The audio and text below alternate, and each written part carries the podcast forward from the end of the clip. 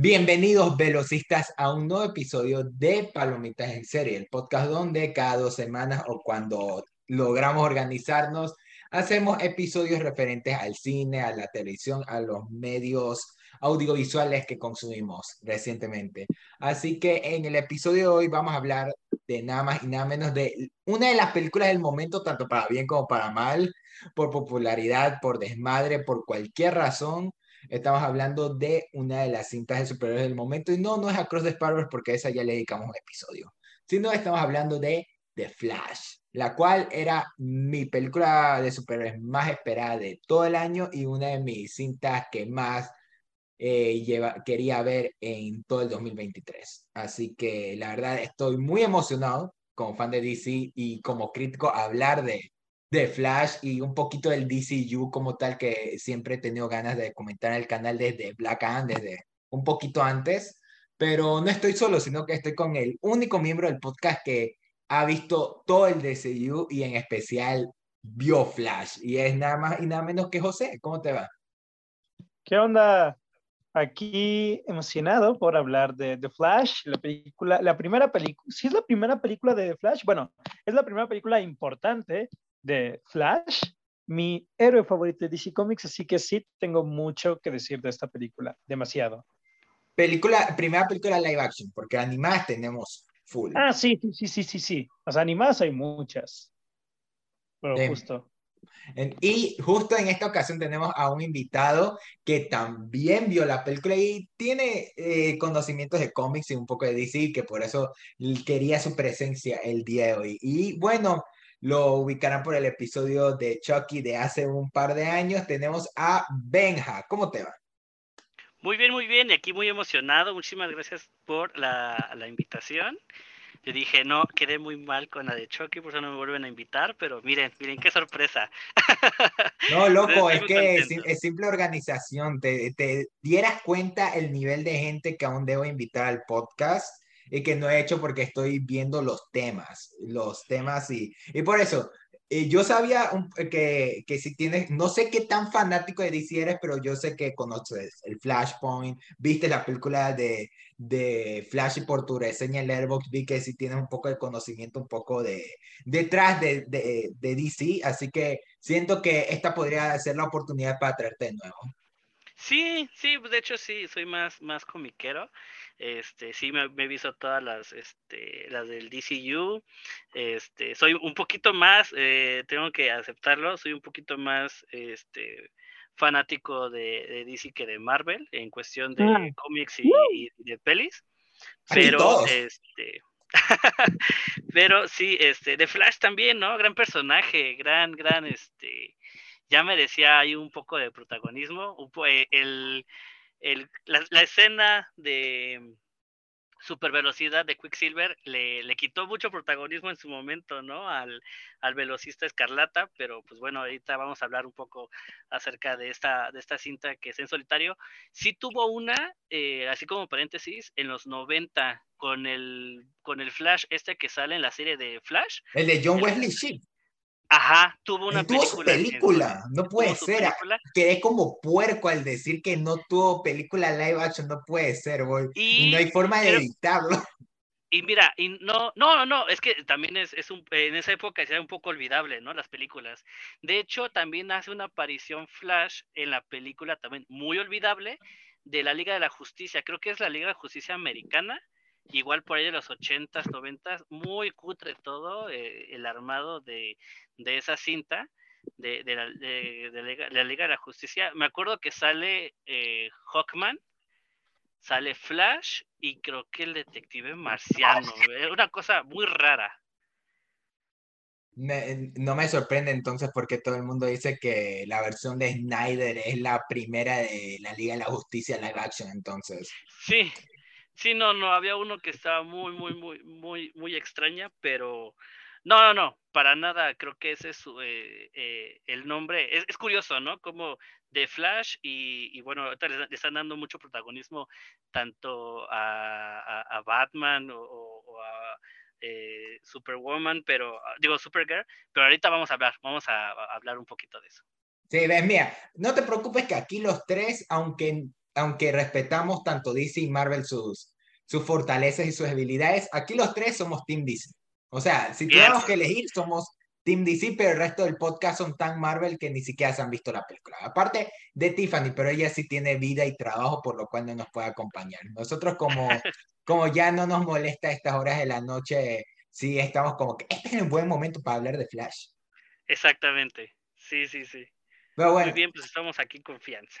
Sí, entonces como tal, voy iniciando, eh, antes como en los episodios siempre damos un poco de background sobre la película y aunque vamos a hablar tanto de un poco en general de DC, eh, del DCU en algún momento, como nos vamos a enfocar en The Flash, yo quería, como había dicho al inicio, The Flash era mi película de superhéroes más esperada del año. Está en mi top 2, película más esperada de 2023, porque arribita estaba eh, Indiana Jones y por abajo Scream, Asteroid City. Y desde el año pasado, o sea, en el episodio del año pasado de las películas más esperadas de 2022, habíamos mencionado a Cross the Spider-Verse y Flash, y para nuestra mala fortuna, ambas las retrasaron hasta recién 2023 y quedamos como puercos. O sea, eh, o sea estamos quedando como puercos en este episodio. Y, y, y, qué curioso, ambas van, eh, tuvieron su propio episodio, tanto Across the Spider-Verse el anterior, que pueden oírlo, como también ahorita Flash. Y es que, como fan de DC, yo eh, eh, he sido muy fanático de los personajes y Flash, eh, yo conocí plenamente al personaje de Flash gracias a la serie CW, la cual nunca terminé porque apareció la hija de, de Barry que me caía horrible y me fui despegando en general de, de, CW cuando se acabó Arrow. Cuando se acabó Arrow, yo dije, esta es mi oportunidad para salirme. Con Crisis Enteras Infinitas y todo, yo dije, aquí aprovecho y me, y, y me bajo del tren. Aunque siempre le estoy curiosidad de acabarla, pero eso veré si lo continúo algún día. Pero fue gracias a la serie de Flash que conocí más de la historia de Barry Allen, toda la mitología del personaje, los villanos. Y poco a poco ahí fue creciendo mi amor por DC, eh, por DC. Por lo cual, la primera película de Flash era algo que esperaba por mucho tiempo desde el, el desarrollo del Snyderverse y todo siempre me interesó que esta era la oportunidad de tener a Flash en pantalla, como tú dijiste ya Marvel se adelantó con Quicksilver y fue la novedad, pero ahorita era de ver al mismísimo Flash. Así que, pero bueno, luego vinieron las polémicas, los retrasos, los cambios de directores. Bueno, en primer lugar, los cambios de directores, que iban a ser los de Dungeons and Dragons, los de Game Night, pero se salieron para hacer Dungeons and Dragons. Tuvimos al escritor de Batman Inicia que se salió. Tuvimos, o sea, toda una línea cronológica. Eh, tuvimos a, este, a uno de los directores de Mandalorian que casteó a Iris, a la Iris de Curse Clemons, pero que se fue por diferencias con Ezra Miller y que lo único que, que de sus ideas que dejó fue lo de Kirsty Clemons como Iris, que se lo quedó Snyder. Y de ahí un poco de directores que pasaron y se fueron, y no fue hasta Andy Muschietti que la película cogió rumbo. Ya adelantaron, ya al fin se está haciendo la película.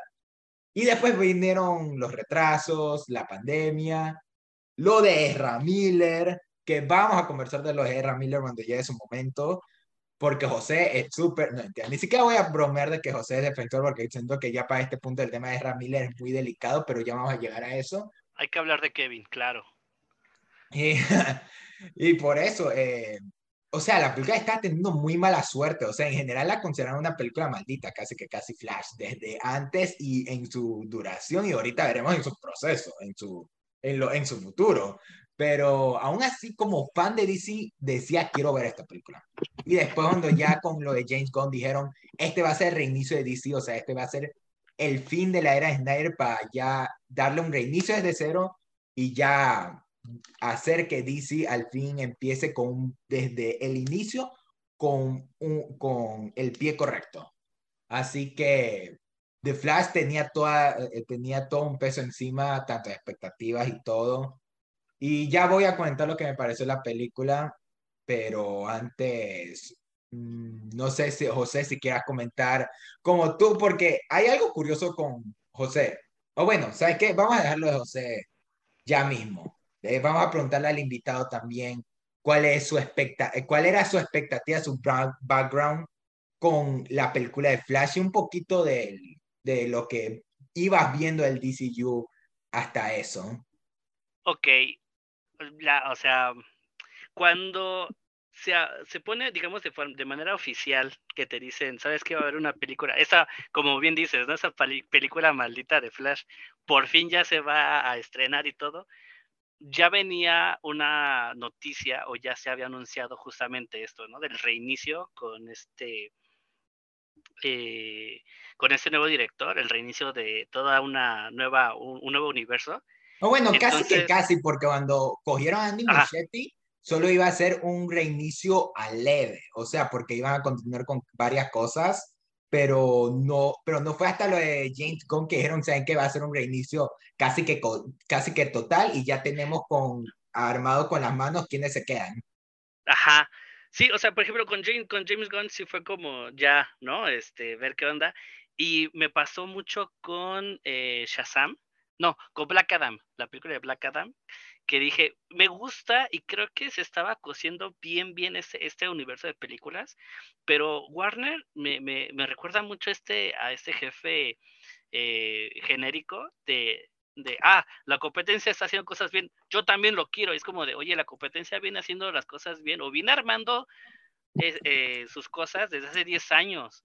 Yo no te lo puedo hacer de la noche a la mañana. Yo no puedo igualar los números que tiene Marvel contra con, con, el material que ahorita ha hecho DC, no me importa, háganlo. Entonces, es, es este como, eh, como que Warner está, eh, está siguiendo los pasos de, de, Marvel, pero se está quedando muy, muy atrás. Entonces, cuando anuncian Flash, yo dije, mira, sin expectativas, sinceramente. ¿Por qué? Porque me pasó con Black Adam, que me gustó mucho el producto y dije, pero pero se siente esta atmósfera de decir, o se siente la sensación de decir, qué bueno que te gustó, esto ya no va a tener continuidad, ¿no? O sea, qué bueno que te gustó, esto se va a reiniciar. Y, y, eso fue como, como que lo mismo decía yo con Flash, como que decía de, pues a ver qué me entregan. Siempre, o sea, pero velo con ojos de, esto es solamente va a haber una entrega. Ya no te emociones tanto porque ya no va a tener continuidad. Eh, la veo y, aparte que también, ah, también el, el, Flash de Ezra Miller, metiéndonos un poco en cómics, el, Flash de Ezra Miller me recordaba mucho a Wally West, que es este Flash que hace bromas, el chistoso, el carismático, este, el, el, el ¿cómo se llama? El que, pues el bromista, el, el que lo, tiene como un, como un aire un poquito más ligero.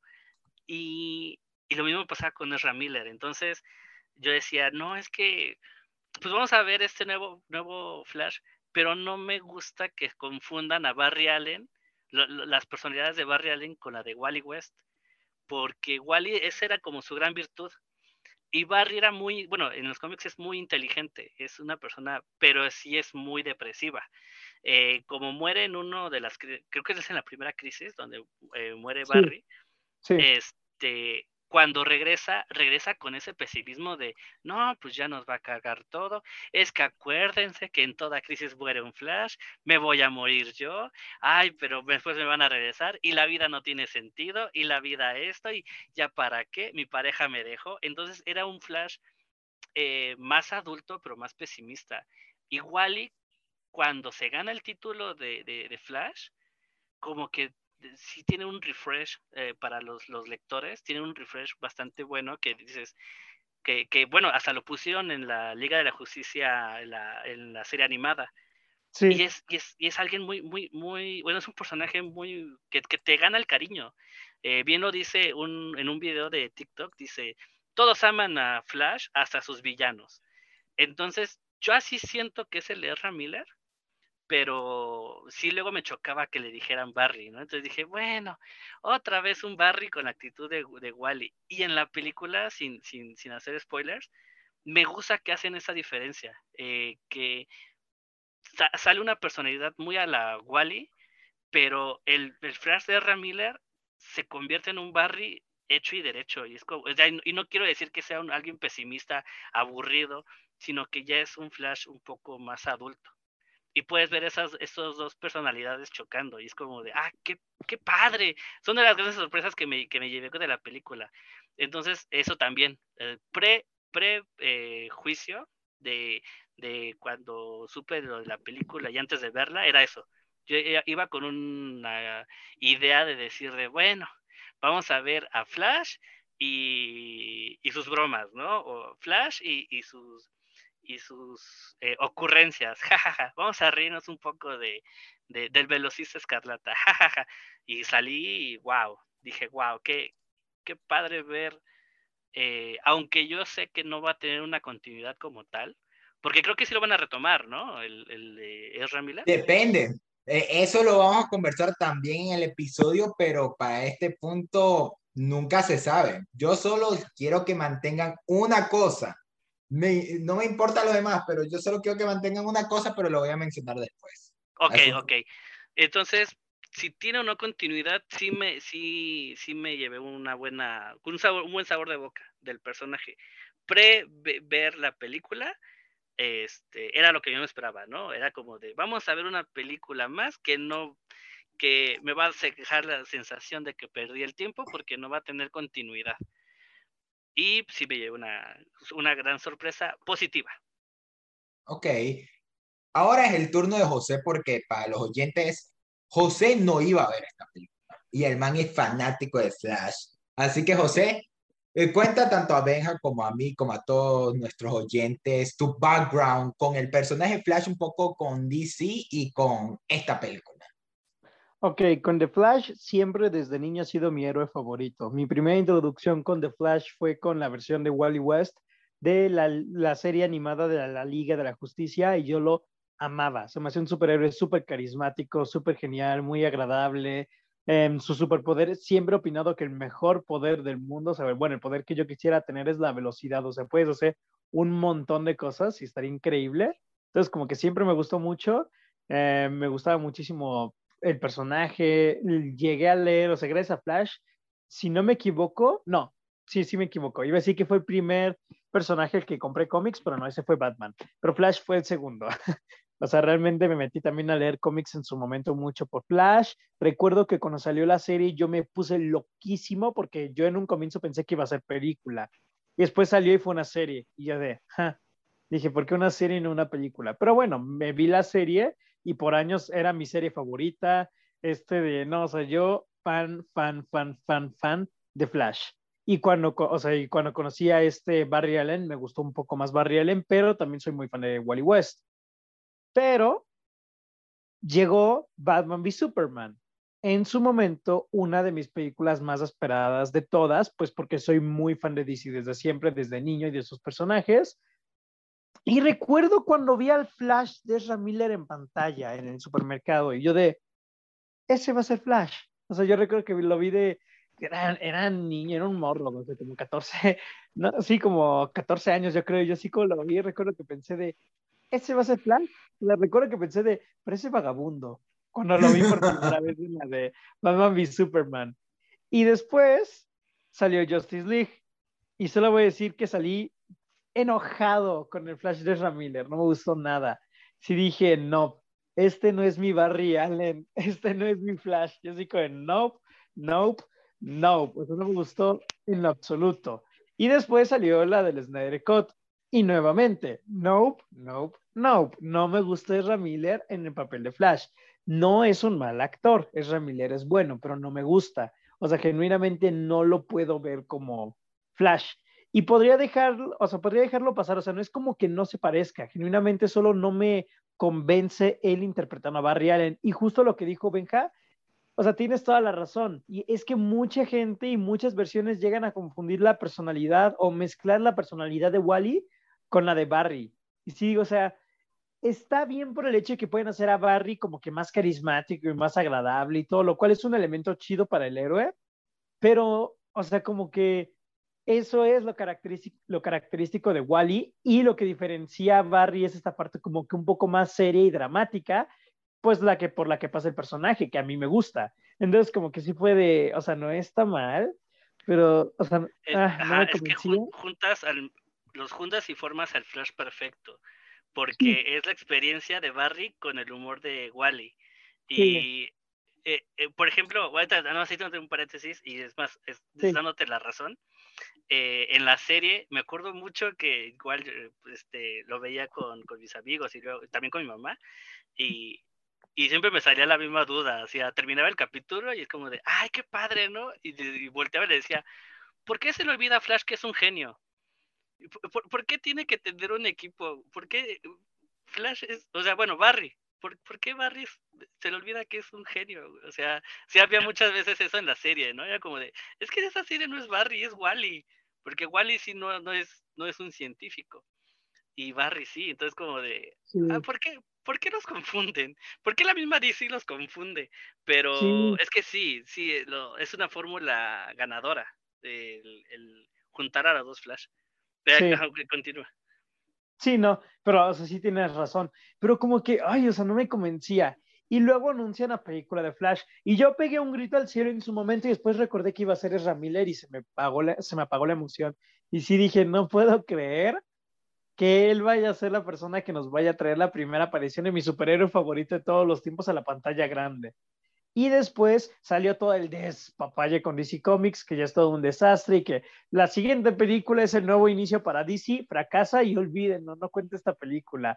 Pero la próxima película va a presentar algo importante y fracasa y olviden, no, tampoco importa. Entonces sí es un desastre. O sea, yo, yo las he visto todas, pero ya, ya vas, la ves y te divierte ver cómo tratan de crear un universo y a los dos meses les falla. O sea, como que sí es de lástima, lástima por este universo.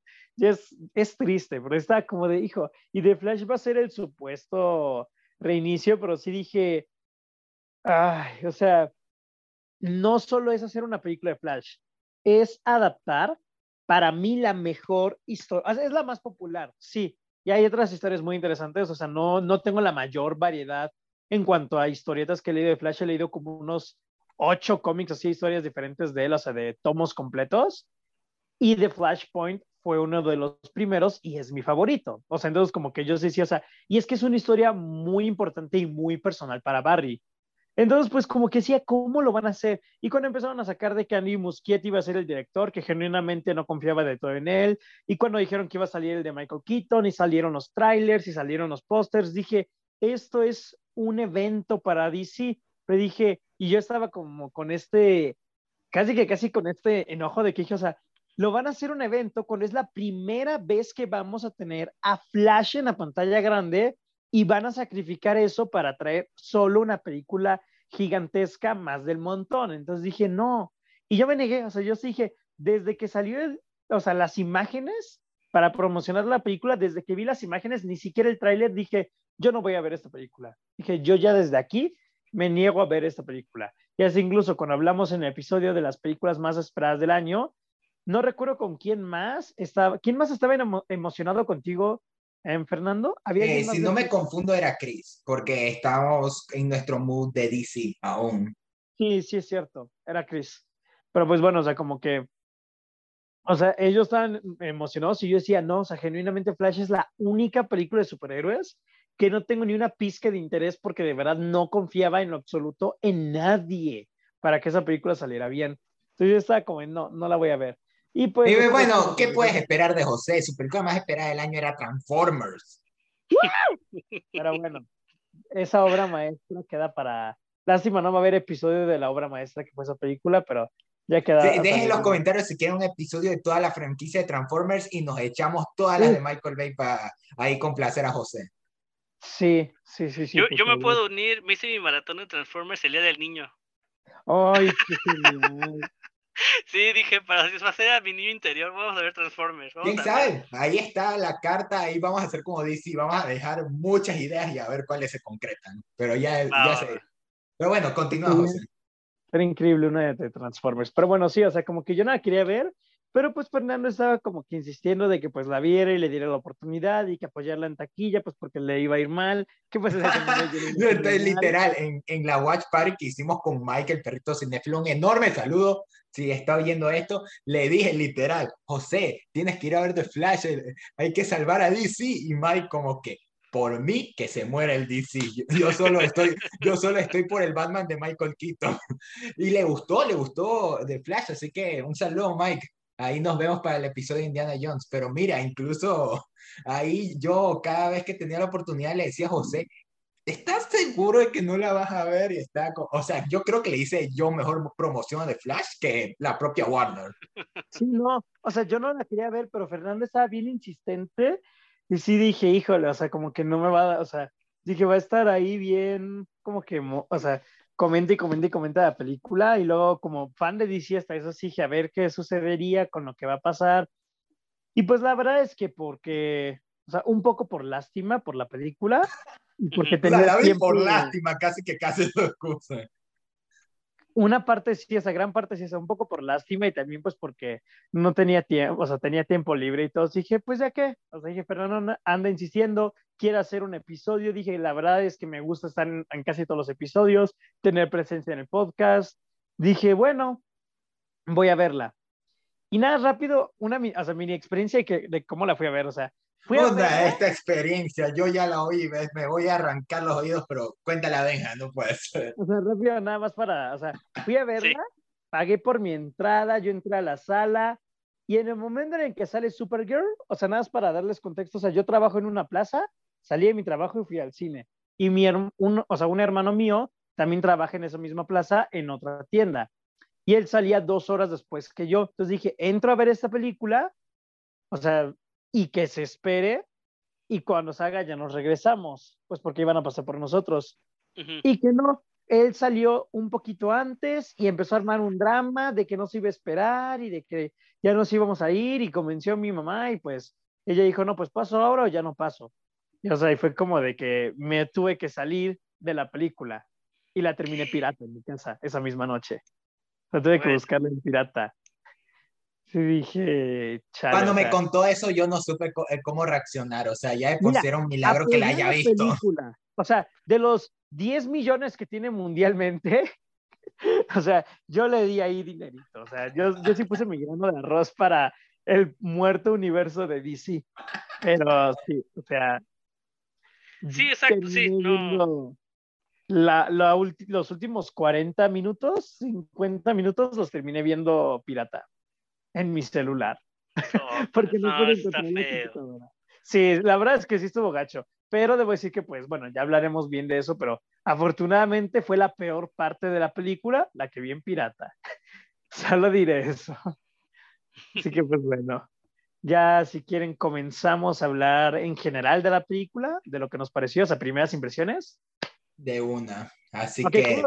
Quiero rápido comenzar. Uy, ven, mira, ni bien José ya quiere empezar, pero bueno, a ver, comenta. Es que sí, es que sí, o sea, porque pues bueno, ya les di todo este background de cómo no quería y de lo que... Está motivado, está motivado. Exacto. Dale.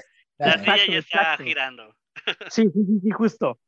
Los primeros 10 minutos, sí dije, ay, esto me gustó mucho. He escuchado como que gente que no me convenció, pero dije, esto es lo que pudo haber sido el universo de DC si no hubiera salido todo este despapayo, o sea, como que es a este grupo es así. No vemos a Superman y a Mujer Maravilla, solo aparece para escena de aplauso, pero sí. Y para despedir al personaje, porque para mí esa fue la despedida de Gal Gadot. Podría ser, podría ser. Pero pues sí, o sea, como que sí, o sea, al menos están como que mostrándote cómo es que aún está esta conexión y ya está formada la liga y como que sí, o sea, ver a Batman, o sea, el Batman de Ben Affleck y al Batman, y al Flash de Ramiller y todo, y al mismo Alfred. O sea, como que sí dije, ok, ya es como una, un grupo y todo, y dije, qué padre sería ver más de esto, más de esta dinámica, verlos más juntos. Entonces sí dije, ok, o sea, eso me gustó. Y luego debo de decir que me sorprendió mucho pasando, cuando viaja al pasado, o sea, los primeros 10 minutos me gustaron, que es la parte con Batman, eso me gustó. Después no me estaba gustando hasta que viaja al pasado y sale todo este, eh, todo este problema. Y en términos generales estoy sorprendido. O sea, porque yo sentía que esta iba a ser una película muy mala y por doquier. Y si bien sí está por doquier y tengo varias cosas negativas que decir, en general creo que, o sea, sí, o sea, yo lo puse en mi review de, de Letterboxd, siendo que la única forma en la que puedes disfrutar enteramente de esta película es si conoces la situación actual de DC Comics, si conoces acerca del personaje de Flash y si conoces todo el contexto de lo que es, o sea, de la historia de Flashpoint. Si sabes eso, puedes disfrutar de esa película porque vas a poder entender bien todo el despapalle que es. Y como sé todo eso, la verdad es que pude entrar y me la pasé muy bien. me reí sorpresivamente, me gustó el Flash de Ezra Miller, me gustaron varias escenas, me gustó la dirección, o sea, no voy a decir que qué buena película ni nada, porque si es una película de superhéroes, o sea, decente, o sea, tiene demasiados elementos que la hunden, pero en general funciona. O sea, o sea, funciona bien, hasta incluso podría ser una película que no me molestaría repetir, o sea, me gustaría volver a ver en salas de, en salas de cine. Aprovecha, José, tienes que darle otro. O sea, me gustaría verla completa en salas de cine. Entonces, como que... Con más razón, con más razón. Ahí no es que le esté diciendo, oye, José, ya cumpliste y todo, pero tienes que no. O sea, hay una parte que tú no viste en el cine, quién sabe. Pues tal, o sea, lo más probable es que mejore más mi experiencia, pero Sí, no, o sea, sí puedo ver Transformers de nuevo antes que de Flash, o sea, ya sé cuál es la respuesta, pero... ya, en general, Transformers tenía que ser. Sí, en general estuvo mejor de lo que esperaba, o sea, sí la disfruté, cosa que no pensé ni por un, ni por un minuto que fuera a pasar. Yo sentía que ya estaba condenada la película, que sí estuvo condenada, pero pues bueno. Pero bueno, eh, entonces, antes de mi opinión, sí quería preguntarle a Benja ya lo de lo que habías comentado de un poco del DCU y con lo del personaje Flash. ¿Cuál sería tu primeros comentarios así como con José sobre la película? Ah, eh, así igual, ¿no? Primeros comentarios. Pues, muy similar, ¿eh? Muy similar a José. Me parece que igual los primeros 10 minutos sí son como de, ah, está padre, está chévere. Yo, como les comento, yo tengo ya el chip insertado de, pues lo que voy a ver no va a tener continuidad. Entonces, como dicen, ¿no? De, ah, bueno, eso es lo que pudo haber sido. Qué padre, me hubiera gustado, pero eh, Warner no tiene paciencia, entonces ni modo. Este, me, me parece algo eh, curioso que ahorita estén, bueno, que primero Marvel manejó esta, ese tema de Iron Man siendo el maestro de Spider-Man. Y aquí vemos algo similar que es Batman siendo el maestro de Flash. Eh, me parece así como muy eh, similar. Sin embargo, me quedo mucho, mucho más este, de acuerdo o satisfecho con Batman siendo el, el, maestro de Flash porque pues Batman ha sido maestro de muchos Robins, ¿no? Y en esta, en esta línea, pues creo que tuvo al menos uno, ¿no? El de Batfleck tuvo uno que el Guasón lo, lo mató. Sí, dicen que cronológicamente tuvo a Jason Todd y que el Joker de Jared Leto lo mató, pero nunca vimos más de eso, pero ya, eh, pero lo consideramos canon, o sea, tuvo a su Jason Todd, quién sabe dónde está Dick Grayson, o, de, o si existe Damian Wayne, quizás no, pero existió Jason Todd. Ajá, ajá. Entonces ya tiene experiencia de, de, maestro y creo que es como un poquito más digerible ver a Batman siendo eh, tutor de, de, alguien que, que Iron Man, ¿no? Eh, que, el alcohólico de, Iron Man. Pero yo, eh, eso me gustó, me gustó mucho ver a Batman con, con un sidekick con traje rojo, con traje rojo y, y, amarillo. Este, me gustó, por ejemplo, eh, recomendaban algunos cómics y hay uno, eh, antes de, digamos, antes de ver la película, los, los trailers, recomendaban algunos cómics. había uno que era justamente de esta línea de películas que te decían cómo cómo fue que el este Batman eh, fue entrenando a Flash. Y algo que había, estaba muy, era muy curioso que si no sabes, eh, te choca. A mí me chocó mucho eso de que se le prende el traje y casi casi que para el tiempo. Porque incluso hay escenas donde se frena en seco y sigue ese efecto de slow-mo, ¿no? Y así como de, pero no, es cuando corre, no es, no, o sea, él no para el tiempo, él, corre tan rápido que los demás se ponen lentos. Como que no lo han sabido eh, traducir bien, pero en el cómic sí te dicen eso, que entra a la, al, al, Flash, no al... Speed eh, Force. Speed Force. Ajá, gracias, gracias. Entra al Speed Force, pero es como, como que él entra en este, en como, como que es una atmósfera. O sea, como que sí para un poquito el tiempo, cuando se prende el traje. Entonces ese tipo de detalles sí lo estaba notando en la peli y es como de, ok, pues, eh, bueno, si, le, si leíste ese mini panfleto en formato de, de, de, cómic, pues lo puedes pasar, ¿no? Se me hace que también fue hecho por eso, como para justificar ciertas, ciertas cosas que, que en la película eh, salen y, pusieron ahí escritores a justificar ciertos...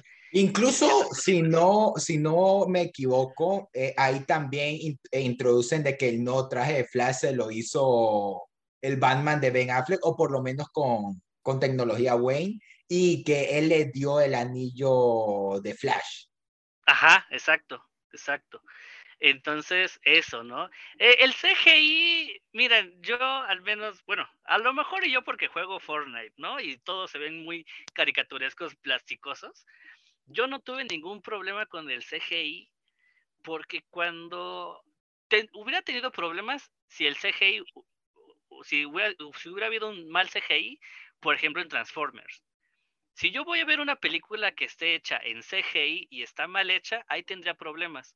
Pero si voy a ver una película donde tenga de ayuda un CGI, pues no tengo conflictos porque es eso, es simplemente la ayuda. No me sacó del cine, no me, de la película, no, no me, no me hizo tanto ruido porque aparte fue en escenas como muy fantasiosas. Cuando entra la Speed Force, cuando entra a este, eh, digamos, burbuja del tiempo, cuando entra varias situaciones. de los bebés como dice Muschetti, ¿no? Entre comillas, de es que es la visión de Flash que todo se deforma.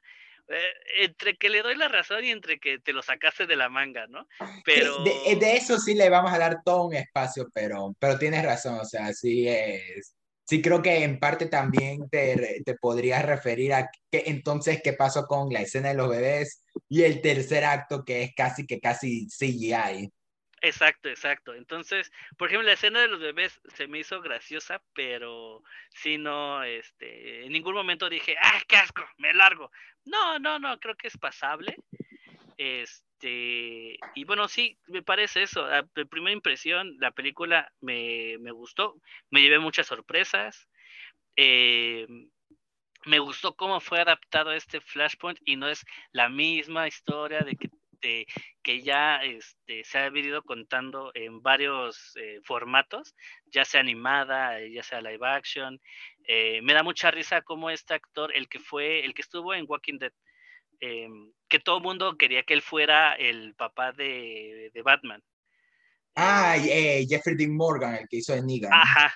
Ah, él, él que le, que le reclamó, ¿no? a, no me acuerdo a quién, que dijo, es que yo tenía que ser ese Batman no reclamó, pero casi que casi él sabía que lo ficharon porque en una adaptación de Flashpoint lo iban a usar, porque hasta ya lo pusieron como Thomas Wayne en Batman v Superman y también a Lauren Cohan, que coincidentemente eh, también está en The Walking Dead como, como la famosa Marta. o sea, ya hasta se ganó, eh, imagínate la pobre suerte para que ya sea reconocida por la famosa Marta. O sea, pero, sí, o sea, son dos actores principales de The Walking Dead que los castearon ahí porque Snyder desde ahí quería, en algún momento vamos a usar Flashpoint, aquí ya te tenemos a los, a los actores para adaptarla. Y obviamente ya se fueron por otro camino. Ya mismo ahí vamos a hablar de, de Flashpoint, pero sí, la plena, para ir preambulando con lo que tú dices, la verdad sí es como que, como que chale. Chalo, o sea, eso te demuestra el pelotero que es Flash en general. el DCU. A, mí si me hubieras dado a escoger, ¿quieres ver a ese brother o a Michael Keaton? Sí hubiera preferido más a Michael Keaton. O sea, creo que ahí fue como una de las grandes sorpresas que tuve de qué padre que te puedan contar Flashpoint y no siempre es la misma historia, ¿no? Que puedas modificar porque, pues eso es Flashpoint, no es una modificación. Entonces, eso me gustó bastante, como que dije, ah, qué padre. Entonces, sí, muchas cosas, y bueno, ya después hablaremos del final, pero sí, sí, sí, me gustó a primera, a primera instancia fueron muchas sorpresas las que, las que vi. Sí, la película ahorita eh, había tenido muy buenas críticas por la campaña de, que hizo Warner de hacer proyecciones de prueba, a hacer screenings a fans en la CinemaCon empezando, sin los efectos terminados que según varios influencers dijeron que los efectos están igualitos, o sea, solo fue una excusa y que casi que casi solo no está al final y un, un no que otro detalle de edición, pero fuera de eso, es casi la misma versión que vieron. Entonces, ahí la gente está hablando maravillas de la película y yo dije, va, va, a estar buena. Eso es lo que necesito. Ya ahí después veo si mi fan interior se deja llevar porque, bueno, voy a dar un preámbulo del DCU y después podemos ir explorando. Man of Steel, a mí, me, a mí me encanta, la verdad. No es el Superman clásico y sí eh, podría decir que en parte Snyder sí tiene como que varias de sus falencias como director en esa película, pero aún así yo soy defensor de El Hombre de Acero, la verdad, se me hace un peliculón y que siendo su versión de Superman funciona con las alegorías religiosas y todo, pero, pero se me hace increíble y tiene quizás a uno de los mejores villanos del DCU, el General Zod, que aunque mi corazón está con la versión del Superman, del General Zod de Superman 2, Michael Shannon se la rifó con, con Man al, al, que le lanzan el super escudo, ¿no? sí, cállate. Ah, sí, ahí ya, ya mismo vamos a retomar con ese General Zod. Pero de ahí tuvimos Batman vs. Superman, que como José era mi película más esperada de su año. Eh, y era el año de los superhéroes, porque estaba también Deadpool y Capitán America Civil War. Y, y, este, y Batman vs. Superman. Sí, Batman vs. Superman era mi más esperada. Y aunque en su momento me la fui a ver en la primera y me encantó, con el tiempo he tenido como una relación mix. Es lo más, lo más cercano a una relación tóxica que yo tengo, porque yo, esta película tiene los mejores momentos de que un fan de DC puede imaginar. O sea, los segmentos con el Batman de Ben Affleck peleando en persecuciones solitas son joyas. Eh, varias de las ideas con los personajes son segmentos muy buenos y todo está unido en un desastre de película, que si tú lo ves junto es un desastre, la plena. y, con el tiempo lo he admitido, es una mala película. Intenta, eh, todo es como que Snyder le doy a que El Hombre de Acero era una película que se contenía y todo. El Batman vs. Superman era lanzar todo, era lanzar todo como película y, y sí me apenó. Yo la disfruto y hasta recientemente me vi por primera vez la versión extendida que tiene ciertas cositas que me agradaron un poco más, pero sigo manteniendo que es una mala película. Ah, me duele, pero lo admito. Y después tuvimos Suicide Squad de, de, de este, de David Ayer, que aunque en su momento me gustó, es otro desastre de película. Y ya, ya está, a diferencia de Batman vs. Superman, ya casi que no puedo decir nada rescatable de, de, de, esa película porque ya veo que, que no, no, o sea, no es una película, es, es una cosa rara. O sea, no, hay, no hay forma como tal de explicar lo que, lo que terminó siendo. Pero de ahí... Un crimen. Sí. Y de ahí tuvimos La Mujer Maravilla de, de Patty Jenkins, la cual, yo, yo, aunque no se me hace las mejores de DC, como muchos dicen, es una muy buena película. Y creo que fue la película que ya puso a la gente diciendo, ok, el DCU tiene, tiene esperanzas, tiene esperanzas. Eso fue lo bueno. Y también de que ya posicionó de popularidad a, esta, a estos nuevos superhéroes. Ya la gente yo ubica al Galgadot como la Mujer Maravilla, a Superman como a Henry Cavill como Superman, medio medio a Ben Affleck Batman. Y de ahí tuvimos la versión de Josh Whedon, que bueno, esa para mí es una de las peores películas del cine de superhéroes en general. Después Aquaman de, eh, de James Wan, la cual pasa hasta cierto punto infravalorada porque está buenísima y poco se habla de ella. Tuvimos Shazam, la cual con el tiempo me, me sigue encantando más. Birds of Prey, yo soy un alto defensor de Birds of Prey. Yo, yo sí defiendo esa película, a mí me encanta. La eh, y después tuvimos eh, La Mujer Maravilla 1984. O soy también defensor de esa película y me gusta incluso un poco más que la primera de La Mujer Maravilla, aunque sí le he notado sus defectos. Y claro, el Suicide Squad de James Gunn, el cual se volvió no, eh, se, se, volvió, sí, es mi película favorita de todo el DCU y de mis películas favoritas de Superman en general. Y el Snyder Cut, que yo tenía miedo de que la iban a cagar, me cerró la boca. Me cerró la boca de un peliculón, la verdad. A mí me encanta. Y tiene uno de mis momentos favoritos del DCU, el segmento de Flash. Justo. Y yo digo, si esta es la película de Flash, perfecto. Y de ahí tuvimos Black Adam, la cual no tuvimos oportunidad de hablar en el podcast, pero a mí sí me gustó. Eh, admito que no es la mejor película, pero como película de superhéroes sí es una buena. Y, Y después, recientemente tuvimos Shazam 2, la cual ya la comentamos en el podcast, pero que inclusive eh, hace poco que la revisité, mantengo que sí, es una película que no merece el hate que recibió hace unos pocos meses de que hay uno eh, eh, lo peor, de lo peor de superhéroes. No, está, está bien divertida, está muy buena. Y ahorita cuando eh, Shazam 2. Shazam 2. Ah, sí, Shazam 2 estuvo chida. A mí me gustó bastante. Estaba mejor que, que Ant-Man, Quantum Manía. Mucho mejor. Sí, acabo de ver Quantum Manía y sí. y, y, por eso, o sea, en general como el DCU yo le tengo cierto cariño, pero sí acepto, como dice Benja, de que hay varias cosas que pudieron haber ido en un buen camino y que Warner se ha ido por unos, después por otro y ha sido todo un desbarajuste, todo un desbarajuste.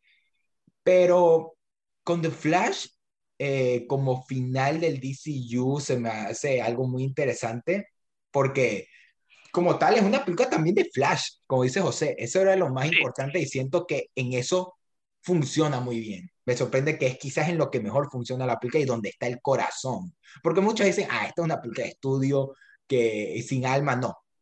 Andy Muschietti le metió corazón y una de las pruebas es toda la trama de Barry y todo su dilema de, de, de por qué sucede el Flashpoint, por qué sucede todo esto. Para mí, ahí le metieron súper que sentimiento eh, Andy Muschietti, o, los escritores, todo, en esa parte más que nada.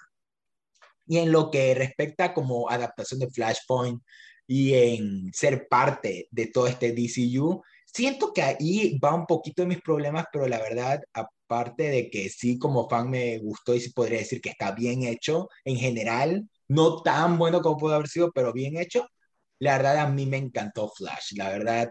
Una parte de mí quería que sea mi película favorita de superhéroes del año, por ahora sigue siendo Across the spider pero inclusive me está gustando un poquito más que Guardianes de la Galaxia 3, y eso que Guardianes de la Galaxia 3 la comentamos en el podcast y estuvo un peliculón.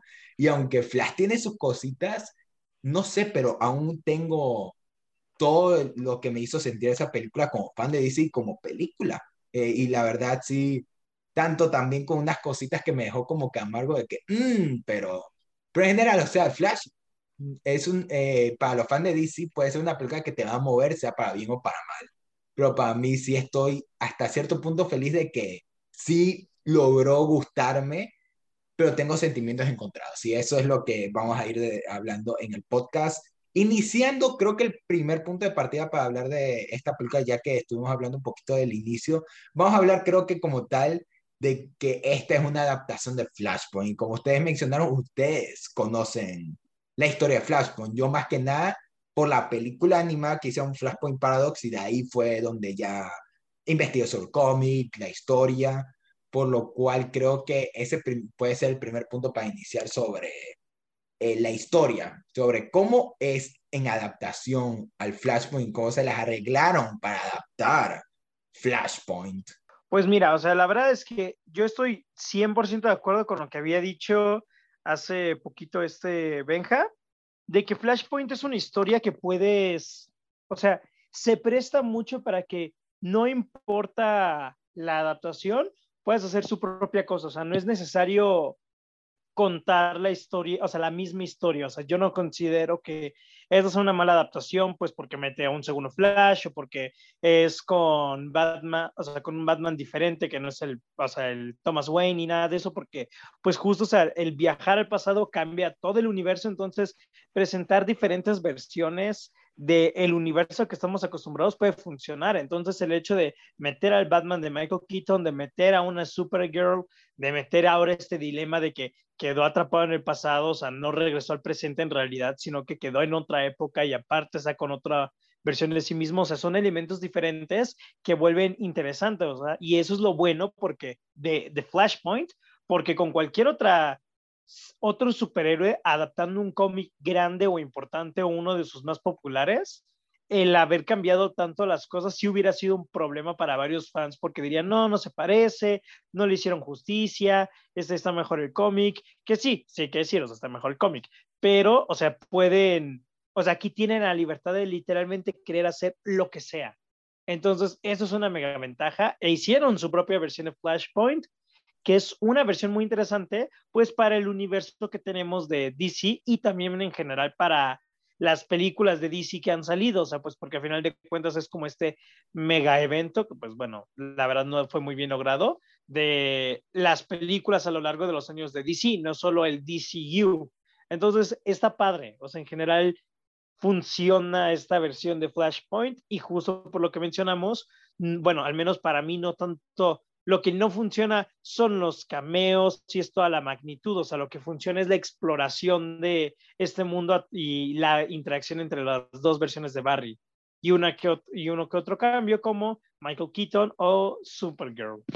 Es que sí, eso es lo interesante de cómo lo manejaron, porque para los que piden contexto, o bueno, en primer lugar también, otra cosa, algo que ya recalcamos siempre que hablamos de las películas o producciones del podcast, este episodio viene con spoilers. Así que queremos sentirnos eh. tan libres como Barry rompiendo el tiempo y que se le aparezca eh, un Batman y otro, así. Así que, así que ya están advertidos, para que no digan que no les dije, así que...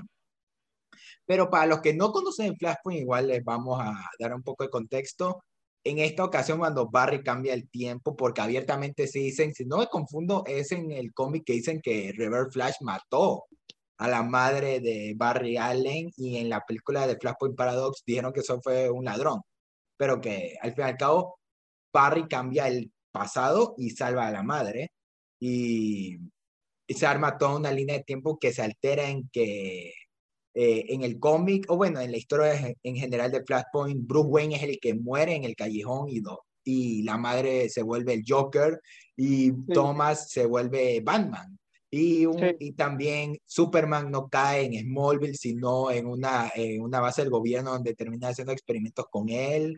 También eh, hay una guerra entre Atlantes y Amazonas mm. que están lideradas por Aquaman y la Mujer Maravilla.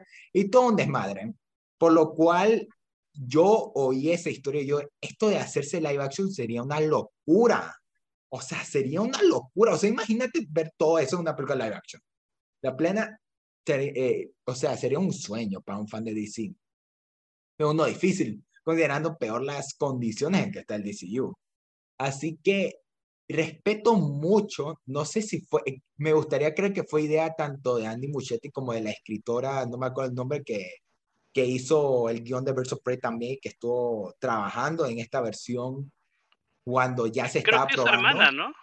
No, Bárbara Muchetti es productora, pero, había, ah. pero la escritora de, de, la escritora como tal de Birds of Prey estaba ya haciendo el guion de esta película para cuando ya se ah, está dando luz verde. Y no fue ya hasta que Andy Muchetti y Bárbara se metieron que ya esta película dio a flote.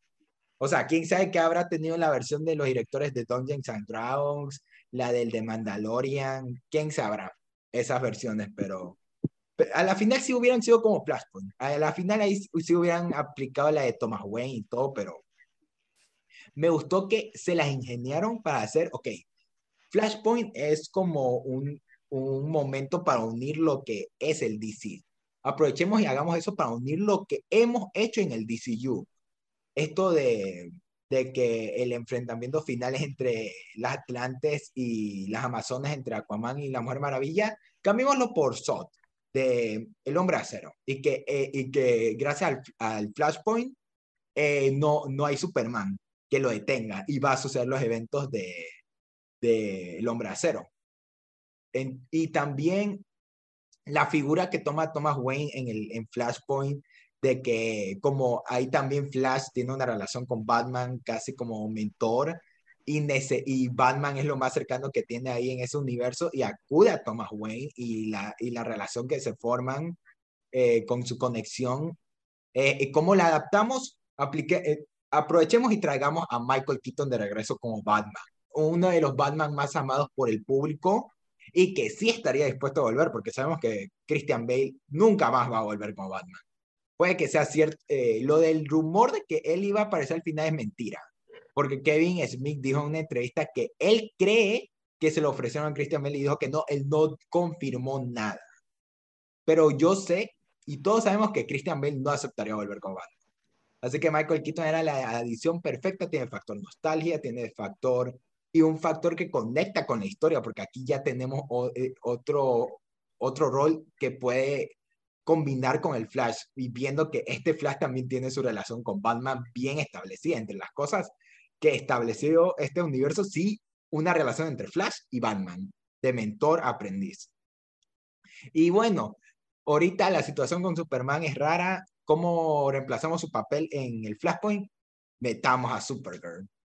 Aprovechamos y metemos a Supergirl a live action aún ya teniendo la versión de Melissa Benoist en la serie CW, pero para ponerla en el DCU como tal, o sea, por todos lados se las ingeniaron para adaptar Flashpoint, pero a su forma.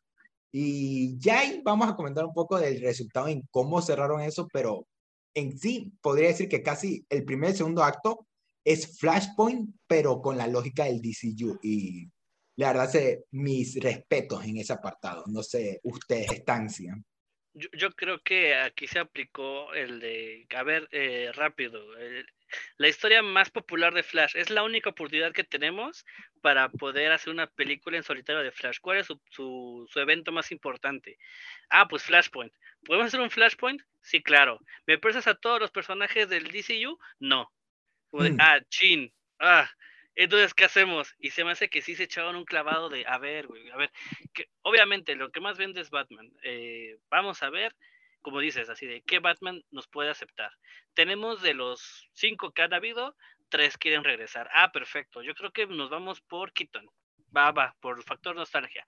Va, este, háblale a um, Danny Elfman para ver si nos puede prestar el, track de, Batman. No es necesidad, esa es propiedad de Warner. Ah, chido, pues la usamos. Eh, ¿Qué otra cosa? Este, no, pues importante en la historia sí es Superman. Y si usted, ponemos una Supergirl, ah, caray, nunca se nos había ocurrido eso, va, pues hay que ponerla. Sí, sí, por eso de la inclusión y todo. Vamos a ponerla, que no sé qué. Yo, yo creo que fue armando ese, como que fue, fue, fueron maquilando como de, de más a menos. Y le salió algo bien, algo, algo, posible. Tampoco te puedo decir como de, ah, es que es una maravilla lo que hicieron. No, no, hicieron algo posible y creíble. Que fue traer a un Bat, uno de los tantos Batman que han habido. Lo trajeron, te dieron una continuidad que tal vez no, no, no, no se necesitaba, pero sí, este, sí apreciamos que lo hayan hecho. Y no sé la opinión de ustedes, eso también, eh, a ver si después me la contestan. Pero esa Supergirl también me cayó muy bien. Eh, creo que es alguien que, que, que, fue, eh, actuó bastante bien, lo hizo bien, hizo lo que tenía que hacer y lo hizo bien. Para mí no, no, no tiene ninguna como falla que te diga de, ay, es que ay, así no es, o digo, como yo, yo también tengo como ese piqui luego, ¿no? De que veo algo en el cine, es como de, ay, pero es que así no es, no así de, ay, yo me gastaba mis, este, mis domingos comprando los cómics y así no es. Pero en esta ocasión sí, se, me separó muchísimo de, o sea, sí hay una, una, una super chica eh, idéntica a la actriz, pero independientemente de eso, o sea, para la película se me hizo una super chica bastante bien adaptada. Ahora, y ya mismo vamos a hablar de todo un apartado. Este va a ser un episodio dedicado a Supergirl y a Chacha Calle, mi nueva esposa. Así que ya mismo vamos a hablar de ella, pero justo. Fernando, ¿quién no es tu esposa? Esa es una buena pregunta. Esa es una buena pregunta. Eh, me divorcio, me vuelvo a casar y así sucesivamente. Así ya hasta Mike dice que dejé votar a Jenna Ortega, pero fue algo mutuo, momentáneo para darnos un tiempo. Así que, ah, ok, ok. Hasta que se estrene Wednesday 2. Ahí, ahí quién sabe, hasta que eh, Jenna Ortega saca otra película. Así que hasta ah, eso, hasta eso. Ahorita estoy con Chacha Calle. Y ya mismo vamos a hablar de eso. Ya mismo vamos a comentar, pero justo a lo que Ahorita nada más para finalizar eh, sobre el tema de eh, sobre el tema de Flashpoint eh, uno de los eventos más grandes que ha tenido DC, bueno, recientes, eh, pues por él hicieron el reinicio, ¿no? Ya este nuevo eh, línea de los cómics que se llama Nuevo 52. todo esto es gracias a Jeff Jones. No recuerdo bien por qué tiene un, lapso largo de, descanso este escritor dentro de la editorial DC pero cuando regresa a ser escritor, lo primero que le dicen es, te vamos a dar tu personaje favorito, que es Linterna Verde. Y hace una de las macrosagas más queridas de los lectores, que se llama Blackest Night, en la cual eh, a todos los héroes y villanos le, son, son brindados un, un anillo de poder.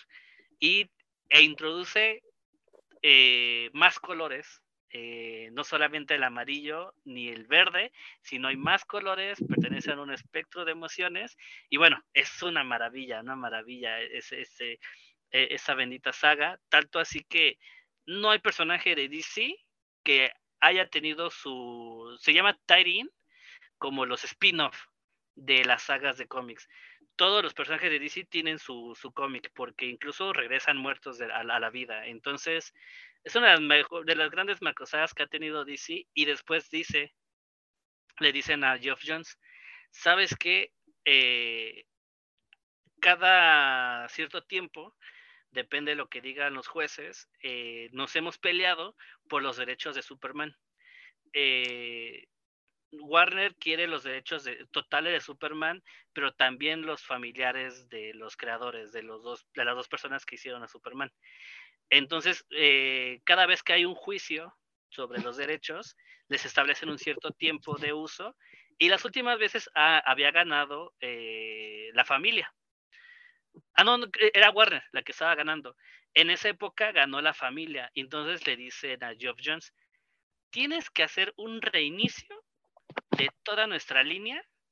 Y, ah, por cierto, sube de popularidad a Flash, por favor. Entonces Geoff Jones, eh, no sabemos cómo demonios le hizo, y es cuando escribe Flashpoint. Cuando dice, ¿sabes qué? Vamos a poner que Geoff Jones se altera la realidad con su super velocidad y órale, ya estuvo, ya, sacó de la manga.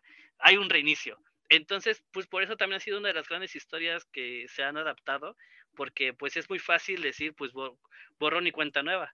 Eh, igual en la, ahorita en la línea animada de películas, pues prácticamente es lo que le dicen a Barry, ¿no? Así de, oye, vuelve a hacer borrón y cuenta nueva, porfa, y él así de, oye, cada vez que lo hago desgarro la realidad, ¿eh? O sea, no es tan fácil. ¡Ay, hazlo!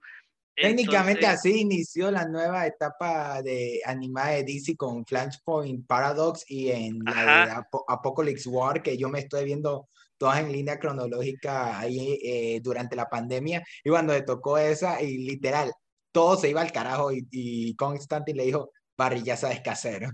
Sí, o sea, porque ya, ya es el trabajo de, de, de, Flash, pero es gracias a Geoff Jones al que escribe esto. Y después es cuando en el nuevo 52 le dan a él a Aquaman y le dan una muy buena introducción, le dan una introducción, ya no es el chistosito, ya nadie se burla de él, ya es el rey de los mares. Eh, me encanta una de sus, creo que es su primera viñeta en la que entra como, como ahorita en las películas entra este Momoa, Jason Momoa entra a un bar en una costa y le dice, ¿me das ese, eh, ese, esa langosta, por favor? Y le dice el chavo de, del bar así de, oye, pero pues tú eres del mar, tú... Y el otro así de, y, y Aquaman le dice, como, dice, yo soy un, ¿cómo dicen? No un tirano, es, dice, yo soy como, como el macho alfa, dice, yo como peces pequeños, Dice, ¿me das esa langosta, por favor? Entonces, era, es muy distinto, ¿no? Eh, el Aquaman que tenemos eh, en mente, o el que nos hizo, el que nos, nos plasmó eh, Hanna Barbera o los comerciales de Cartoon Network a este nuevo Aquaman. Entonces, gracias a Geoff Jones ha hecho grandes cosas dentro de, de, los cómics y nos trajo esta historia de, Flashpoint bastante cruda, bastante este, visceral pero pues bueno, nos lo, ha ayudado incluso para que esa película pues pueda tener esa libertad, como lo hemos dicho, de crear su propio universo, de tener dos Flash en una misma realidad, de tener una Supergirl con cabello negro, de tener a que, que regresara Keaton al traje. Entonces, sí, la verdad es muy disfrutable ver em, cómo eh, algunas adaptaciones no son fieles. Yo siempre le he dicho, por ejemplo, con películas como Thor, agradezco y de verdad le beso los pies al que hizo Thor en la primera, porque introducir las bases en los cómics de Thor es una reverenda eh, cosa que nadie entiende. Es algo muy rebuscado, es algo de, de, que ya no, ya no, ya no es actual. Imagínate, Kenneth Branagh súper infravalorado cuando hizo la primera película de Thor, para que ya todos ubiquen a Thor gracias a Taika Waititi. Sí, exacto, exacto. Entonces, la verdad es, es, como de esas cosas que yo digo, qué bueno que no son como el cómic. Me parece que esa película puedo decir lo mismo, pero de una forma buena y no, y no haciendo menos al cómic. El cómic es, el, es, es, el, es algo genial, es una gran sorpresa, pero pues, pues, también, también hay más personajes involucrados, hay más historias, y aquí qué bueno que no, como dicen, aquí la película de Flash, y qué bueno que no separaron, o sea, que nunca salió del ojo. Eh, aquí lo importante es Flash. Sí, porque se creía que se iba a terminar siendo una película de, de una continuación de Batman, de, de, Michael Keaton, que él tendría, o incluso una película de Supergirl, porque iban a tener más importancia que, que Flash. Y, pero, pero la verdad, por eso, estoy muy feliz de que Andy Muchetti, al fin y al cabo, gracias, creo que fue gracias a él y a que la película se terminó yendo porque, por su corazón, por la historia de Barry y el por qué quería cambiar el tiempo. Y ya lo demás es, es la forma de cómo él está jugando con el universo de DC para complacer a los fans, pero al mismo tiempo armar su propia historia. Y yo creo que ya es en el tercer acto que el estudio le metió mano. Pero de ahí fuera eso, siendo que Andy Muchetti en todo ese lapso, sí. Y mira, justo que súper buen contexto el que me diste de Flashpoint, que no me lo sabía completo, lo de eh, Jeff Jones. Pero justo con lo que mencionamos de los cómics, Sí me acuerdo que hasta hicieron un cómic secuela del Batman de Michael Keaton, de Batman Return, que ya establece que Gótica se va volviendo un lugar más eh, seguro, por lo cual ya no necesitan a Batman. Y eso en esta película lo continúan de que este Batman, creo que, bueno, hasta ahí lo voy a dejar, ya mismo vamos a Batman y a Supergirl, pero no sé si José quiere mencionar algo más del Flashpoint o quiera ya ir saltando a eso. O sea, del flashpoint del tema de la película, la ejecución o de la película en sí. Lo que tú quieras comentar sobre lo que hablábamos de Flashpoint, porque ya, ya estuvimos hablando de eh, cómo es como adaptación y todo, y no, pero no sé qué quieras tú comentar del tema o ya ir saltando lo de Batman y Supergirl. Lo que tú, tú digas, bro, tú estás emocionado por comentar. O sea, quiero hablar de la película y de la ejecución, pero o sea, como que ya no tanto de Flashpoint, sino en sí de lo que la película quiso contar y así, pero creo que si quieres, si quieres dale, si quieres, dale. Y ahí, en la oportunidad que vamos, vamos saltando a, a Batman y a Supergirl. A ver, pues bueno, como les comenté, o sea, sí me sorprendió la película, pero comenté eso, o sea, como comenté, es una película decente, o sea, funcional, que apenas si se salva de no caer en lo mediocre. ¿Por qué? Porque como mega fan de Flash, como mega fan de DC y todo, creo que esta película, en lo personal, o sea, bajo mi punto de vista, hace una espantosa introducción por primera vez al mundo cinematográfico de Flash. O sea, está súper a las prisas. Te presentan los elementos de Flash de una manera bien apresurados. los primeros 10 minutos dije, ok, está chido. Pero en el momento en el que te muestran el Flash llega a notar a su trabajo y de que tiene como que estos compañeros más, o sea, que no son muy buenos y que es un antisocial y se encuentra con Iris y luego habla con su papá y luego viaja al pasado y quiere recuperar a su madre, o sea, como que todo está bien presentado a la friega, pero para que sepas los elementos de que Flash perdió a sus padres, o sea, los dos el mismo día, porque su madre fue asesinada y su padre fue a la cárcel y quiere descubrir lo que pasó con su padre. Y es científico forense justo por eso. Y Iris es una reportera y está enamorado de Iris desde la escuela y así, o sea, como que te están metiendo muchos elementos y todos lo sienten como que muy raro. Y sigue, o sea, yo que sí conozco la historia de Flash, puedo conectar y todo, pero fuera de ese flashback, o sea, de Barry con su mamá, de que la escena de la salsa, es muy pobre, muy plano y muy simple, a mi parecer, la ejecución de presentar el origen de Flash y de presentar todo lo que, o sea, como que su vida. O sea, como que está muy en las prisas. Entonces se me hace como dije, esto es, o sea, a mí se me hace un inicio muy fallido que aparte, o sea, Flashpoint es una historia muy buena por todo lo que desborda, o sea, todo lo que termina, eh, o sea, a todo lo que termina yéndose, pero sobre todo es una historia muy personal porque es el punto donde Barry decide, a pesar de todos los problemas que podría traer, decide ser feliz, donde decide, ¿sabes qué? O sea, yo sé que van a, pueden haber consecuencias, pero yo quiero, o sea, a mi madre, o sea, yo quiero lo que me quitaron. O sea, y termina, o sea, arriesgándolo todo y creando todo este desmadre, porque, o sea, por ese, o sea, por tener casi que casi ese gusto. O sea, ni siquiera vemos tiempo verdadero de Flash con su madre.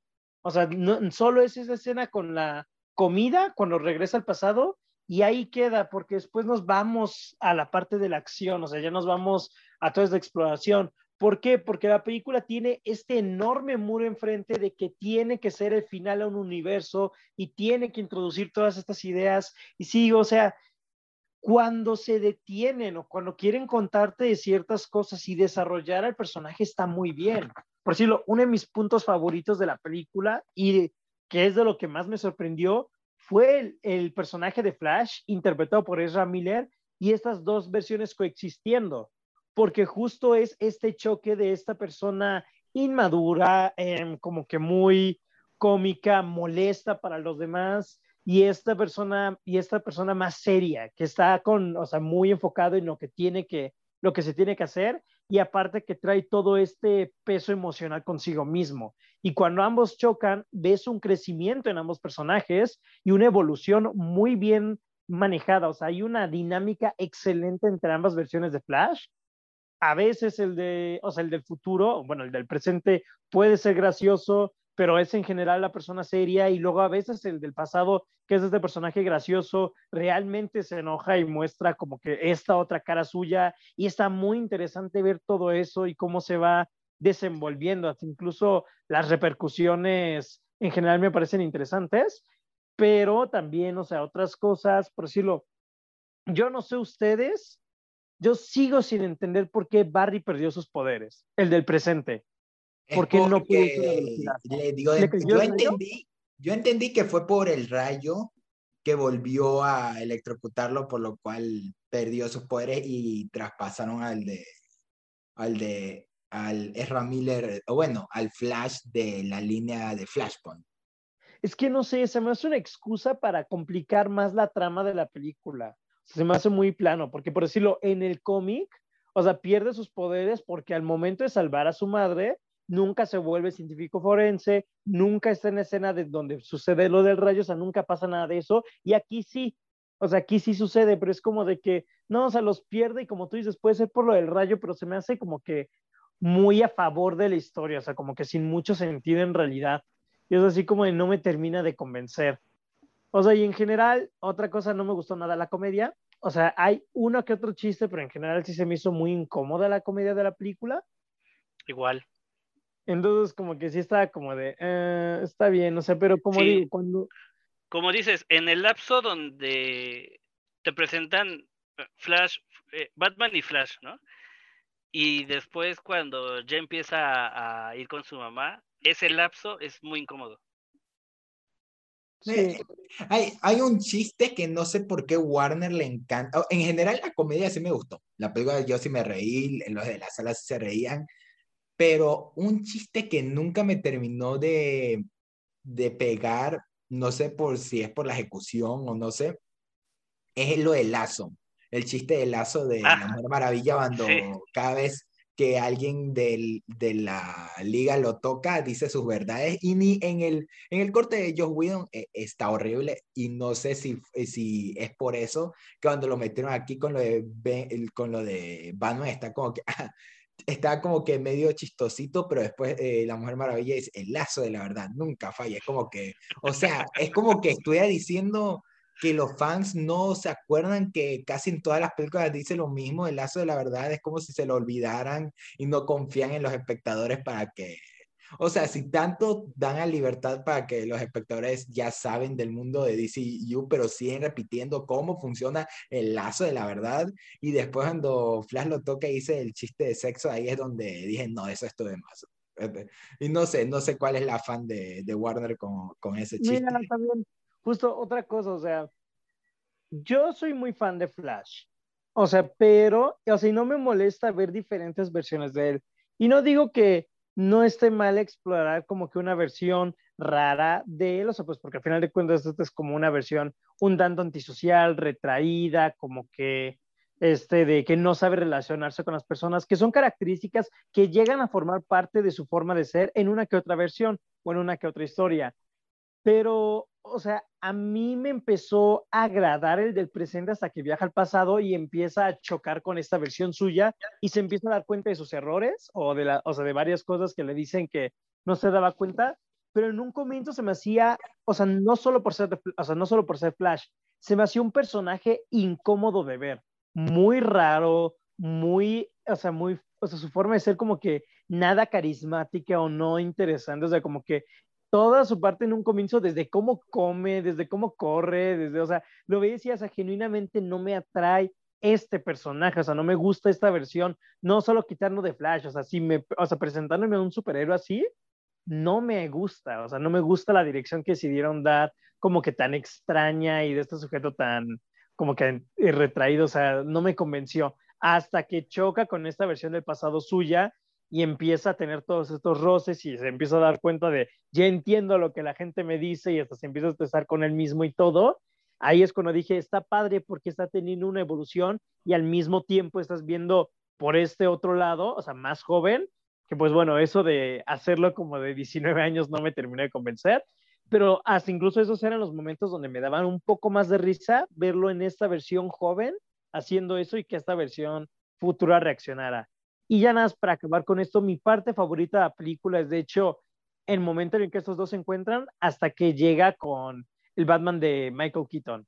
Todo ese lapso es donde siento que la película se enfoca en la historia de Flash y lo que significa, o sea, el flashpoint para el personaje, lo que significa todos los problemas en los que está, lo que significa, o sea, explorar más acerca del personaje, su desarrollo, su dinámica consigo mismo, o sea, ese para mí es el punto mejor logrado porque se siente una cinta personal e individual para el personaje en lugar de todo este mega evento.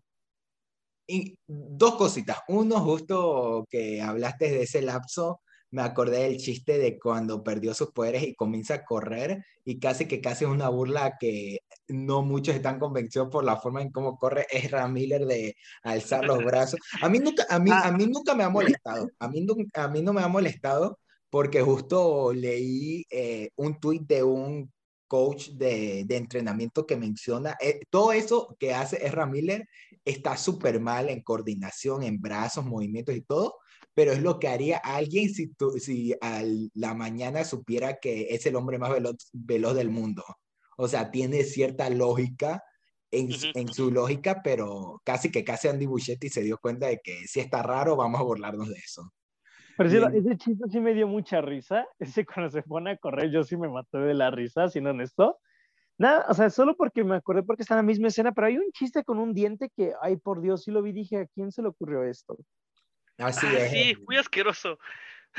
Malísimo. De, no, no, esto yo es mío, así de, ah. Ay, ya sé. Empiezan a hacer el cine y la reacción de todo el mundo fue como de, de que dije, ¿a quién se le ocurrió esto? Dije, pésimo. Y de ahí, justo a lo que eh, te iba a preguntar, la segunda cosa es, ¿tú sientes que, o bueno, también un poco a Benja, de una si quiere contestarlo, ¿ustedes creen que habrá sido un factor todo lo que, lo que pasó con Ezra Miller, el que no les terminara de, de pegar el personaje usted o sienten que en este, o que es otra cosa o bueno entrelazándolo al tema de Ezra Miller y todo lo que ha pasado de, su, de lo que ha hasta afectado la producción casi que casi. Mira, te diré rápido que no, o sea, perdón, me adelanté porque ni siquiera había terminado de preguntar y dije que no, porque esta es la única versión que he disfrutado su, o sea, a su Flash. O sea, esta interacción entre su versión del pasado y su versión del presente, el crecimiento que tiene, su dinámica y sus chistes, hasta incluso el tercer acto será lo peor y ya llegaremos a eso, pero esa escena o sea, todo lo que conlleva esa dinámica entre ellos dos en ese momento que empiezan a viajar al pasado. O sea, hay cosas muy interesantes que me gustan bastante y es la primera vez. O sea, en un comienzo dije, qué incómodo de ver este personaje. O sea, no solo que sea Flash, dije, es un personaje muy incómodo de ver. Pero mientras más avanzada, sí lo estoy disfrutando y genuinamente para el final puedo decir que es la primera vez que he disfrutado del Flash de Ezra Miller. O sea, no digo que, uy, sí, ahora es, o sea, es la versión de Flash que o sea, mi versión de Flash para el cine, o sea, sigo prefiriendo que hubiera sido otro actor o que hubiera sido una interpretación diferente de su forma de ser, pero digo, ok, o sea, salió mejor de lo que esperaba su versión de Flash para su película individual. Al menos para mí sí. No es la mejor, no es perfecta, pero está bien. ¿Y en tu caso, Benja? Eh, igual, eh, me parece que también cuando hizo esta, la de Animales Fantásticos, que hizo a ese personaje que estaba como igual como medio rarito, no me incomodó tanto como, como a mí también me incomodó, como lo dice José. O sea, creo que ahí tanto el chiste de Lazo como el su chiste de hacerlo retraído y hacerlo jorobadito y que, y que le temblaran los dedos, ah, creo que eso ya es culpa de Hollywood, de que le, por, por obviamente por, por, por audiencia, no va a dejar a un lado los clichés. Y más aún viniendo de una película de héroes que para ellos sigue siendo una película para niños, porque si te das cuenta es como de, necesito que esa película venda figuritas, necesito que esa película saque, eh, salga para la cajita feliz, necesito que esa película y... Y, sí. funciona porque yo quiero mi Barbie Supergirl. Entonces, ajá, exacto, entonces, por fortuna o desgracia, van a seguir esos chistes y va a seguir siendo incómodo Ezra Miller porque su personaje es un genio, pero este Sí, sí, coincido mucho con José. Eh, hay cosas que no me agradan, pero tampoco puedo decir que Ramírez sea malo. Sí, o sea, siento que esta es su mejor versión y, tiene tanto el, eh, por el enfoque que le da la película como también todo este juego de, de, de la dualidad entre los dos partes. La verdad sí se me hizo muy buena que el CGI que también, eh, si quieren comentarlo del CGI, sí por momentos se nota el deepfake y sí siento que podría haber otras maneras en dirección para disimularlo, aplicar tipo lo de la película de Tom Hardy Legends, de tener muy pocos segmentos donde se le fijan en la cara y tenerlos como que por separado o algo así. Pero en sí, siento que Ezra Miller en general dio una buena actuación.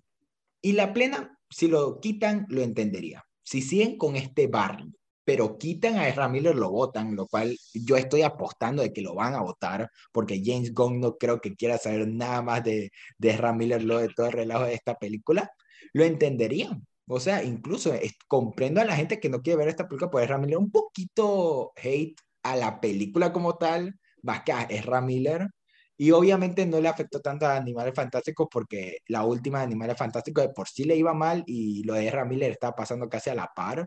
Así que no Sí, creo que dura dos minutos, ¿no? En pantalla, no, no sí. Sí, incluso, y, y, como yo digo, estaba pasando al mismo tiempo lo del desmadre en Hawái, así que como que no sé, no había como una reacción como tal con todos los asuntos. Ahorita es más de que este man recién está pagando mínimamente lo que debe pasar, entonces como que la gente está enojada por eso y como que igual, la gente dice, ¿por qué no lo votaron y todo loco? O sea, una película que le está invirtiendo millones mm, y no funciona así. Pero es obvio que a la primera que tengan la oportunidad lo van a votar. Yo, yo no creo que van O sea, que esa versión de Barry se vaya a mantener es una cosa. Que el mismo actor siga es otra. O sea, yo ya, yo creo que ya está James Gunn mientras está haciendo su casting del nuevo Superman, está viendo a quién poner como Flash. Porque Flash es un personaje, en esta versión de Flash pueden usarla con lo que vivió en el Flashpoint, con todo, y, pero, pero ver cómo la acomodan. O sea, eso ya es tema para después, pero como están en la película diciendo que Ezra Miller se despidió, si esta es su despedida, lo hizo bien, lo hizo creo que su mejor versión, y eso que yo sí defiendo que en Justice League, en la, yo, en la de Zack Snyder, me cayó la boca cuando creía que no me iba a convencer, porque todos tenemos en la mente en live action al de Grand Ghosting, y que una pena de que no apareció, pero canónicamente el Flash de R. Miller se llama Flash por la conversación que tuvieron en Crisis en Tierras Infinitas del nombre de Flash de Grant Gustin. Así que técnicamente sí se conocen, así que algo es algo. Podemos decir que el Flash de R. Miller no es el que queremos, sino el que necesitamos. hasta, cierto punto, el que necesitamos hasta este punto. Ya si quieren poner otro, no importa. Y sí, por, eso, o sea, siento que, el, aunque en taquilla no siento que sea un factor tanto lo de Ezra Miller, porque siento que hay un punto en que la gente le vale verga y como que nada, o sea, simplemente o no les interesa la película y ahí hay la minoría que dice, ay, no quiero ver Flash por Ezra Miller. Entendible, pero no el hate hacia la película porque dice, esa película no se merece nada. Y es como que Andy Muschietti no le puso su corazón para que digan eso, ni Chacha Calle está compartiendo su amor en cada entrevista de esta película para que vinieran a decir tremendas Sí, me agrada, me agrada ver cómo se emociona, la verdad. Ay, ya hay que hablar. Vas a decir algo, yo creí que José iba a decir algo malo de Chacha Calle y ya lo iba a botar de la llamada. Mira, o sea, hay que hablar justo de, la, de, la, de Batman y Supergirl y no tengo nada malo que decir de Sasha Cal, de Sasha Cale. Calle, Sasha Calle. Sasha Calle. O sea, pero... Pronúncialo bien, ella, ella, tú vas a ser el padrino de nuestra boda, así que cuando estemos ahí, no quiero que digas mal su nombre. De acuerdo, de acuerdo. Pero bueno, ella no hace nada mal. Pero el problema es casi el mismo que tengo con Flash. O sea, como o sea, hay una versión de Supergirl moderna que es la de Melissa Benoist, pero es una serie para televisión y además, o sea, pues, o sea, no mucha gente llegó a seguir tanto, si bien podría ser físicamente reconocida, o sea, que la gente podría verla y sí pensar tal vez en Supergirl, pues tampoco es muy popular. Pero como digo, o sea, creo, si no me equivoco, corrígenme, hay una versión en los 80s, sí hubo una película, solo una con Supergirl.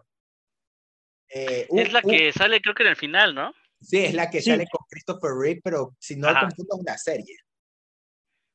¿Fue serie? Sí. Sí, estoy ah, segurísimo que es una serie.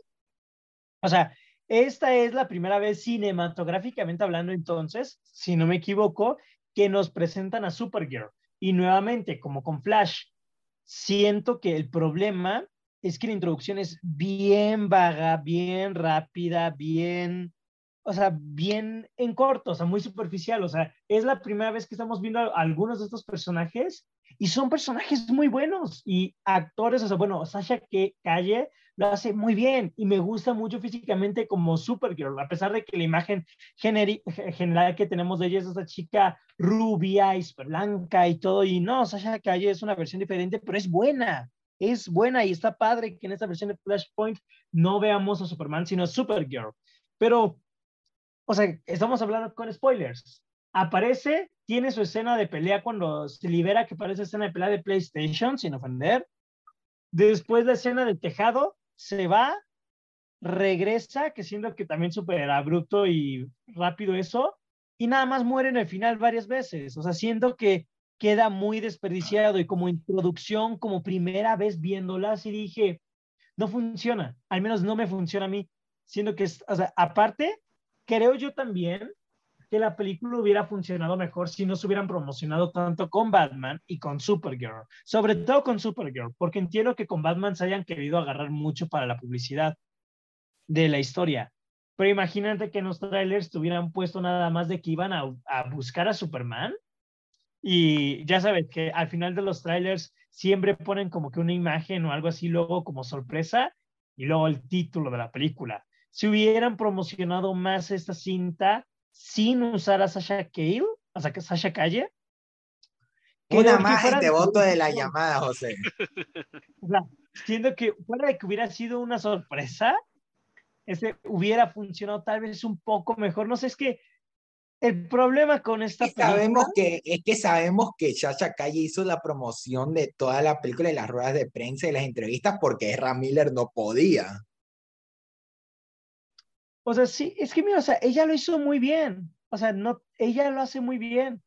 O sea, pero te digo, no fue la película, o sea, la película no le juega nada a favor, porque hasta incluso comparándola con el Batman de Michael Keaton, hay una diferencia muy grande en cuanto a este tiempo en pantalla y en cuanto a uso del personaje.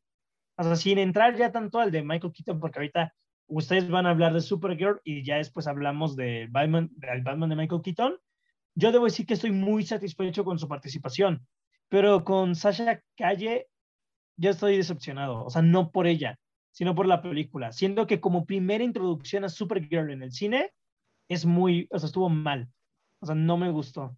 Tal vez porque la película se siente saturado, quería hacer este mega evento y tenía muchas ideas muy buenas y no les dieron el tiempo suficiente. Tal vez porque la, o sea, todos los problemas de producción, quién sabe, pero eh, se me hace una de las partes más desperdiciadas de la película. Y justo, o sea, a pesar de que no estaba emocionado, una de las pocas cosas que sí entré, o sea, cuando entré a verla, que dije, bueno, ahí va a estar Ezra Miller, pero dije, pero va a estar Michael Keaton y va a estar Supergirl. Dije, a ver qué tal salen estas dos cosas que sí me llamaban la atención. Y bueno, yo sí debo decir que pues no es de que, o sea, sí, no me convenció, pero más que, o sea, por ser su primera versión en el, cine. O sea, porque si fuera un Superman, Superman, no Supergirl, sí te diría, va, no hay problema. Pero para hacer su primera versión, su debut en el cine, no, no funcionó para mí. Hay, hay dos factores en lo que comentas. Eh, uno, eh, es su debut y despedida porque técnicamente es una Supergirl no canónica. O sea, pertenece a un universo donde en el, en el, pertenece a un, multiverso de locura, dirían en, Marvel. Pertenece a este mundo, digamos, que se corrompió, o a este universo, digamos, roto, y la película se trata de planchar otra vez o, volver a unir las piezas para que sea el universo anterior. Entonces, estaba destinada a hacer su debut y despedida en esa película. Eso, digo, por un lado. Y por el otro, em, o sea, ahí, por ejemplo, si vuelve a ver una película de, de, Super Chica, podría ser como de, es que llevo una, sí, pero es la, la del Flashpoint, entonces, pues como que no cuenta. O sea, es por fortuna y desgracia. Eh, fortuna porque pues no va, o sea, como tú dices, ¿no? Su primera aparición no va a ser tan desastrosa para, para el personaje. Y malo porque fue una muy buena aparición. Eh, yo también estoy muy, muy, muy este, satisfecho con, con, la participación. Y este otro factor es que este pues, o sea, eso, eso mismo, o sea, creo que se, se, le puede dar oportunidad a otra super chica ya con ese nuevo universo que va a ser James Gunn. Y pues va, ahí sí sería ver qué, qué personaje de apoyo. Ah, la otra también que comentaba sobre eh, mantener oculta como una sorpresa. Eh, hubiera sido una sorpresa, tal vez a muchas personas no les hubiera agradado porque estamos muy casados, como dices, con el, la super chica eh, de la serie tal vez hubieran dicho así como que, ¿y por qué ella? ¿Y por qué tiene el cabello negro? ¿Y por qué? Sí, incluso hasta eso salió cuando salió el primer look de Shasha Calle como que decían, eh, parece hombre. Eh, Ajá. O sea, vendrían con esos comentarios nada que ver y es solo porque es una versión diferente a la que ya tenían. Pues, o sea, es el mismo caso como que Gran Ghosting, a Ezra Miller lo comparaban con Gran Ghosting, a Shasha Calle lo comparaban con Elizabeth Noyce. Exactamente. O sea, creo que aquí también el factor por el cual no se pudo haber sido un personaje sorpresa es porque estamos en la época de las redes sociales. O sea, ya se había filtrado muchas cosas mucho antes de que salieran, de que ella saliera en los trailers. Entonces, de hecho, ya, también se había filtrado lo de que iba a aparecer un Batman, que no sabían cuál Batman. Incluso ya está Andy Muchetti había dicho que Nicolas Cage iba a estar en la película, o sea, ni siquiera se lo guardó porque lo habían visto cuando entrando al set a, este Nicolas Cage. Entonces, por eso hay muchas cosas que ya no se pueden ser tan sorpresa. Eh, y digo, o sea, hubiera sido, sí me, o sea, no sabes cuánto extraño eh, eh, en mis épocas de, primaria que si decías Mufasa se muere, salía apaleado el pinche chamaco pero ya ahorita ya es muy difícil guardarte sorpresas y más en eso, en estos, eh, digamos, mega estudios. Exactamente, mega Al menos que sea Star Wars. Yo le Star Wars tiene decisiones extrañas, pero yo le respeto que en sus series y películas han mantenido sorpresas de cameos, participaciones de personajes clásicos y sí las saben ocultar a comparación de Don Marvel. O sea, es como que toda la seguridad de Disney está para los estudios de Star Wars y la puerta de Marvel está abierta y por eso hay tanta filtración. exacto. Entonces sí, ahí sí, ahí sí discrepo un poco, pero en lo que siempre voy a estar este, a favor es sobre esta nueva chica de la, de la calle, diría, ¿no? Entonces sí, la verdad sí. Y es que desde su intro, eh, desde hicieron pública la llamada de Zoom donde Andy Muschietti le dio el papel, o sea, desde ese momento, eh, es, es, como que esos momentos lindos en que tú ves que la gente que está haciendo la película genuinamente eh, le, le, tiene amor a lo que van a hacer. Chacha Calle, que era una actriz que salía en telenovelas y ya estaba haciendo modelaje y todo, iba a tener su debut cinematográfico con Supergirl. O sea, eh, eh, yo había leído que había entre 300 chicas que audicionaron por el papel y que Chacha Calle haya quedado como la mejor. Habla, de, habla mucho de ella, habla demasiado. Y Andy Muschietti, la verdad, en esa llamada yo dije, si este man genuinamente así está interesado por, el, por Flash, yo, le, yo sí le tengo la confianza. Además de que yo sí creo, yo sí soy ferviente eh, defensor de It 2, eh, aunque la gente le tira cosas, pero la verdad Andy Muschietti sí, desde ahí me está dando buena espina y ya cada vez que salía algo de Supergirl me interesaba, porque aunque me gustaba mucho la, la versión de Melissa Benoist, que tampoco acabé, porque como dije, dejé el Arrowverse y solo acabé Arrow, y el resto ya ahí las dejé, pero me gustaba la versión de Melissa Benoist y me interesaba que esta iba a ser la Supergirl que el público general que no ve las series iba a conocer, como dice José.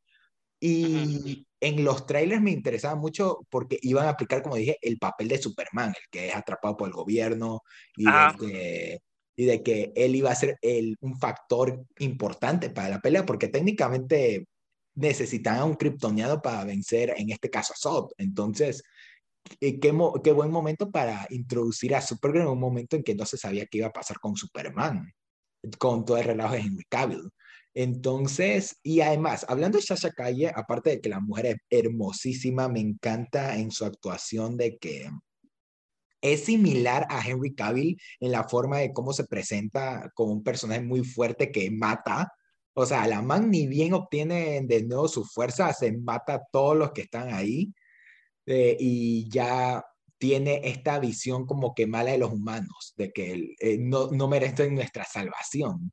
Y no es hasta que llega Sod y que Flash la salva de que ve de, de que ve de que sí vale pelear por esto. Incluso cuando tiene el pequeño momento con Flash, de por sí el momento de que, aunque José dice que es muy abrupto, la verdad tiene un poco de sentido de que justo cuando, eh, cuando se sale, lo primero que va a hacer es buscar a Sod.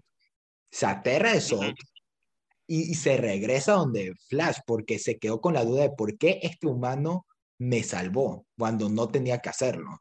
Y entonces ve a Flash necesitando ayuda y gracias a Supergirl le da el rayo que, que recupera sus poderes. Y cuando entiende de que Flash lo hizo porque necesitaba ayuda y que genuinamente es una buena persona, recuerda el manto de que incluso desde Zack Snyder, desde la versión de Zack Snyder de Superman de, del símbolo de esperanza y de Krypton, que digan lo que sea la versión de Superman, me encantaban varias de las filosofías que usaba Snyder y que mantuvieron eso en el personaje de Sasha Calle de, de Supergirl para hacer de que, ok, sí los voy a ayudar y es, y es la oportunidad para, para demostrar quién soy. Entonces... Yo creo que los dos tienen razón. Tiene lógica, pero eso es, es abrupto. Sí, siento que quizás sí se le pudo haber dado más tiempo, pero obviamente ya en un lapso de que la película ya está en sus últimas, ya tenían que, que, aparecer, pero yo sí creo que estuvo bien ejecutado. Y lo que, sí me, lo que sí me destrozó es que aparecía tan poco tiempo, porque como dice José, el marketing, la promocional como que iba a estar un poquito más, así que sí me quedé como que con ganas de que cuando salió en los créditos esa calle, yo dije, ay, me hubiera gustado que apareciera más.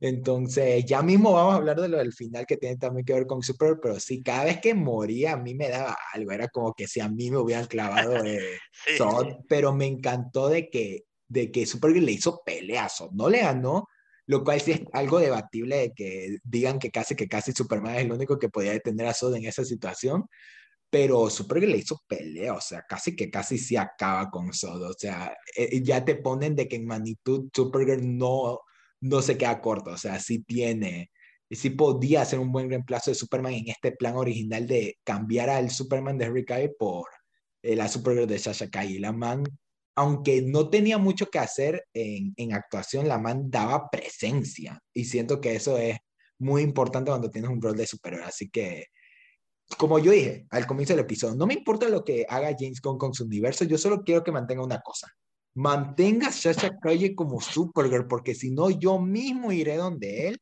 y lo voy a amenazar peor que cualquier Snyder fan en Twitter.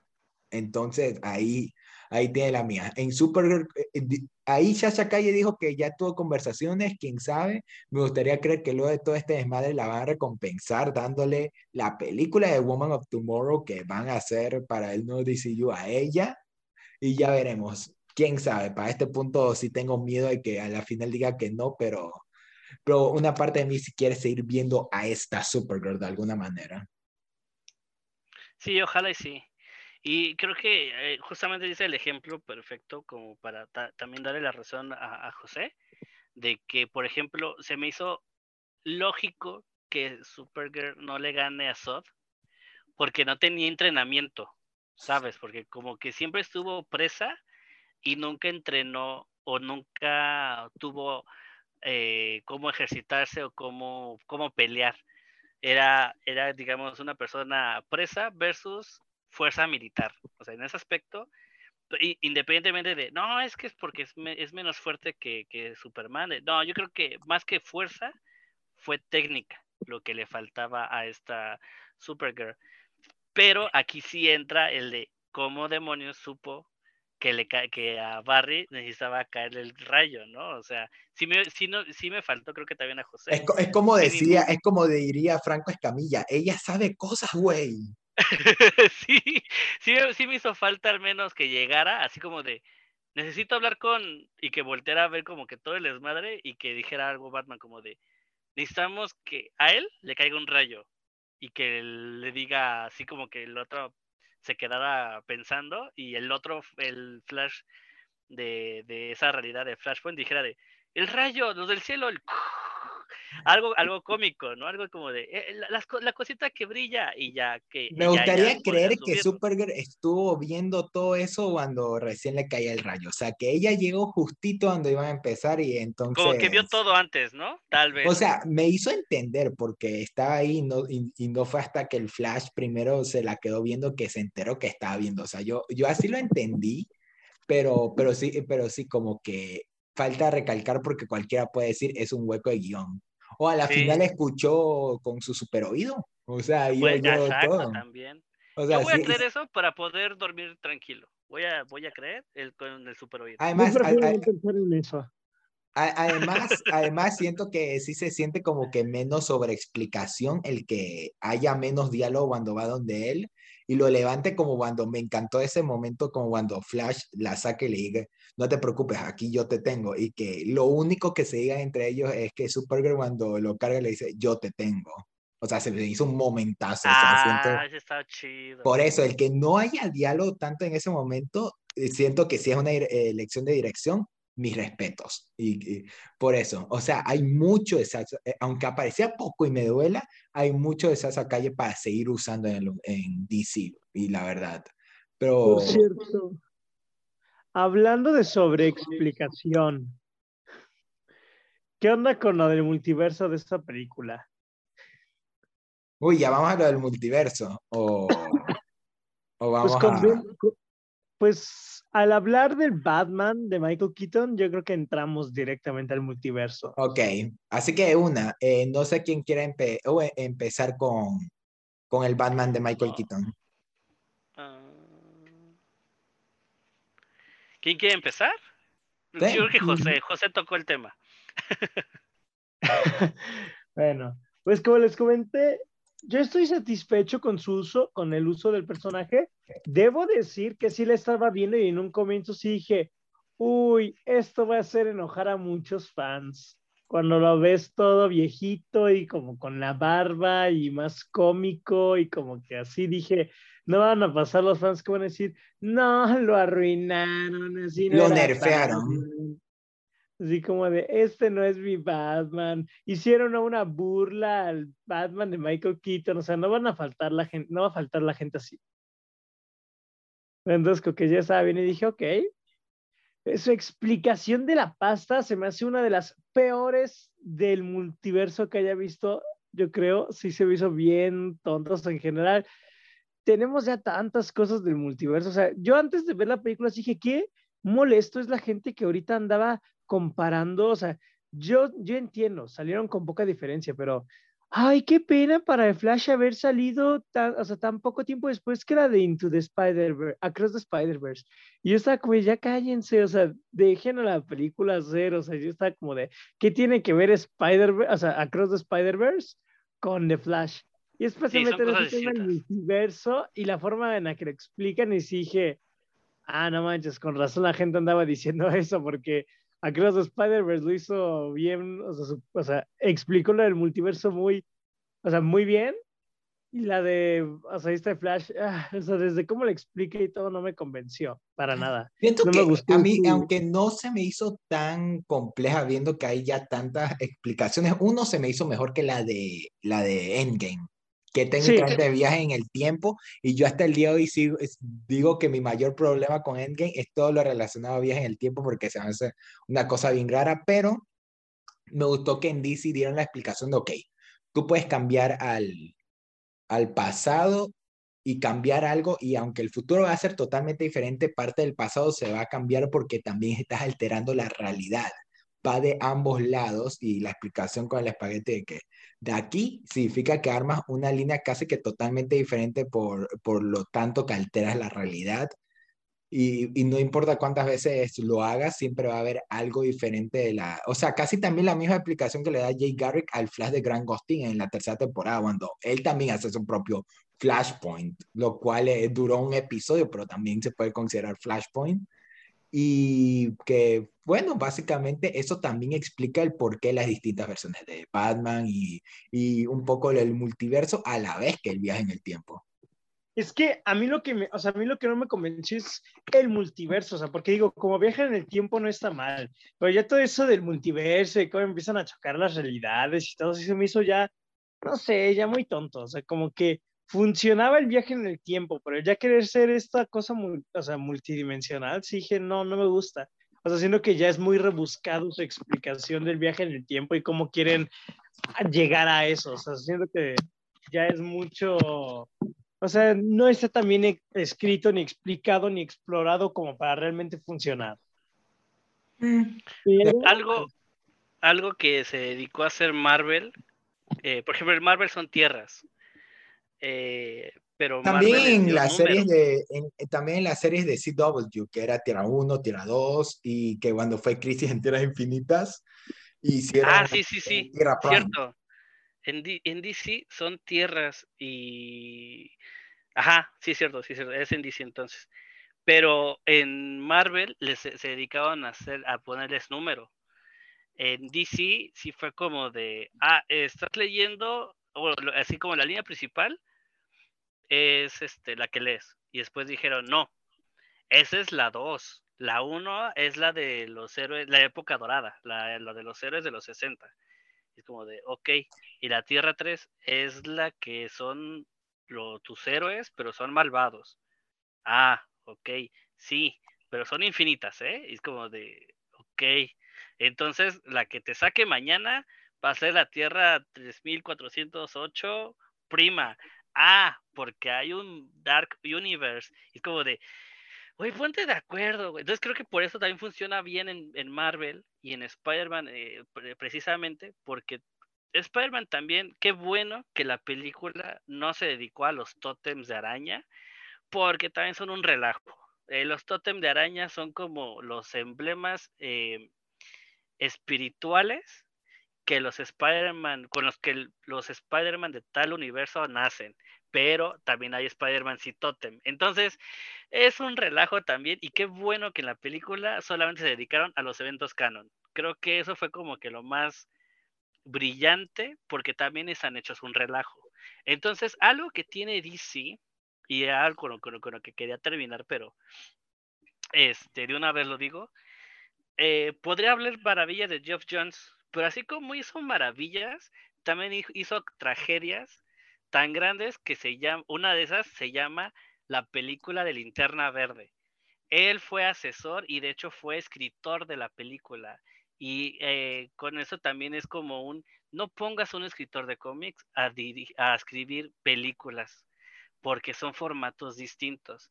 Y algo que peca DC es que santifica todo si vas a hablar de Flash, tienes que hablar del Flashpoint. Si, vas a hablar de Green Lantern, tienes que hablar de la linterna y del espectro emocional y de los enanitos y de OA y de, si vas a hablar de Superman, tienes que hablar de Krypton. Si vas a hablar de Batman, tienes que hablar de la muerte de los Wayne. Entonces, DC sí santifica muchas cosas, a diferencia de Marvel, que ya están adaptando sus cosas como más digeribles. Eh, eso también creo que es lo que nos choca a veces. Y lo, por ejemplo, a José se le hizo ya muy cansado al final. A mí me gustó mucho porque ya te están haciendo una en un formato cine los nuevos 52 porque están representados también con esferas. Para mí fue algo muy bonito y algo muy nostálgico, pero entiendo que haya personas que como que digan de, ¿y esto qué?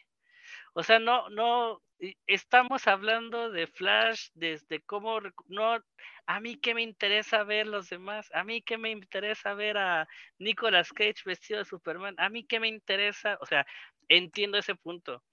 Entonces, eh, creo que ese también es uno de los grandes errores que tiene DC, eh, o tal vez sea Warner, eh, al momento de hacer sus adaptaciones, es que tiene todo muy santificado. Siento yo que es DC, como que manda su producto y dice, ah, tienes, vas a hablar de tal personaje, ah, ok, pero a fuerza tienes que hablar. Por ejemplo, creo que también por eso funciona también Shazam.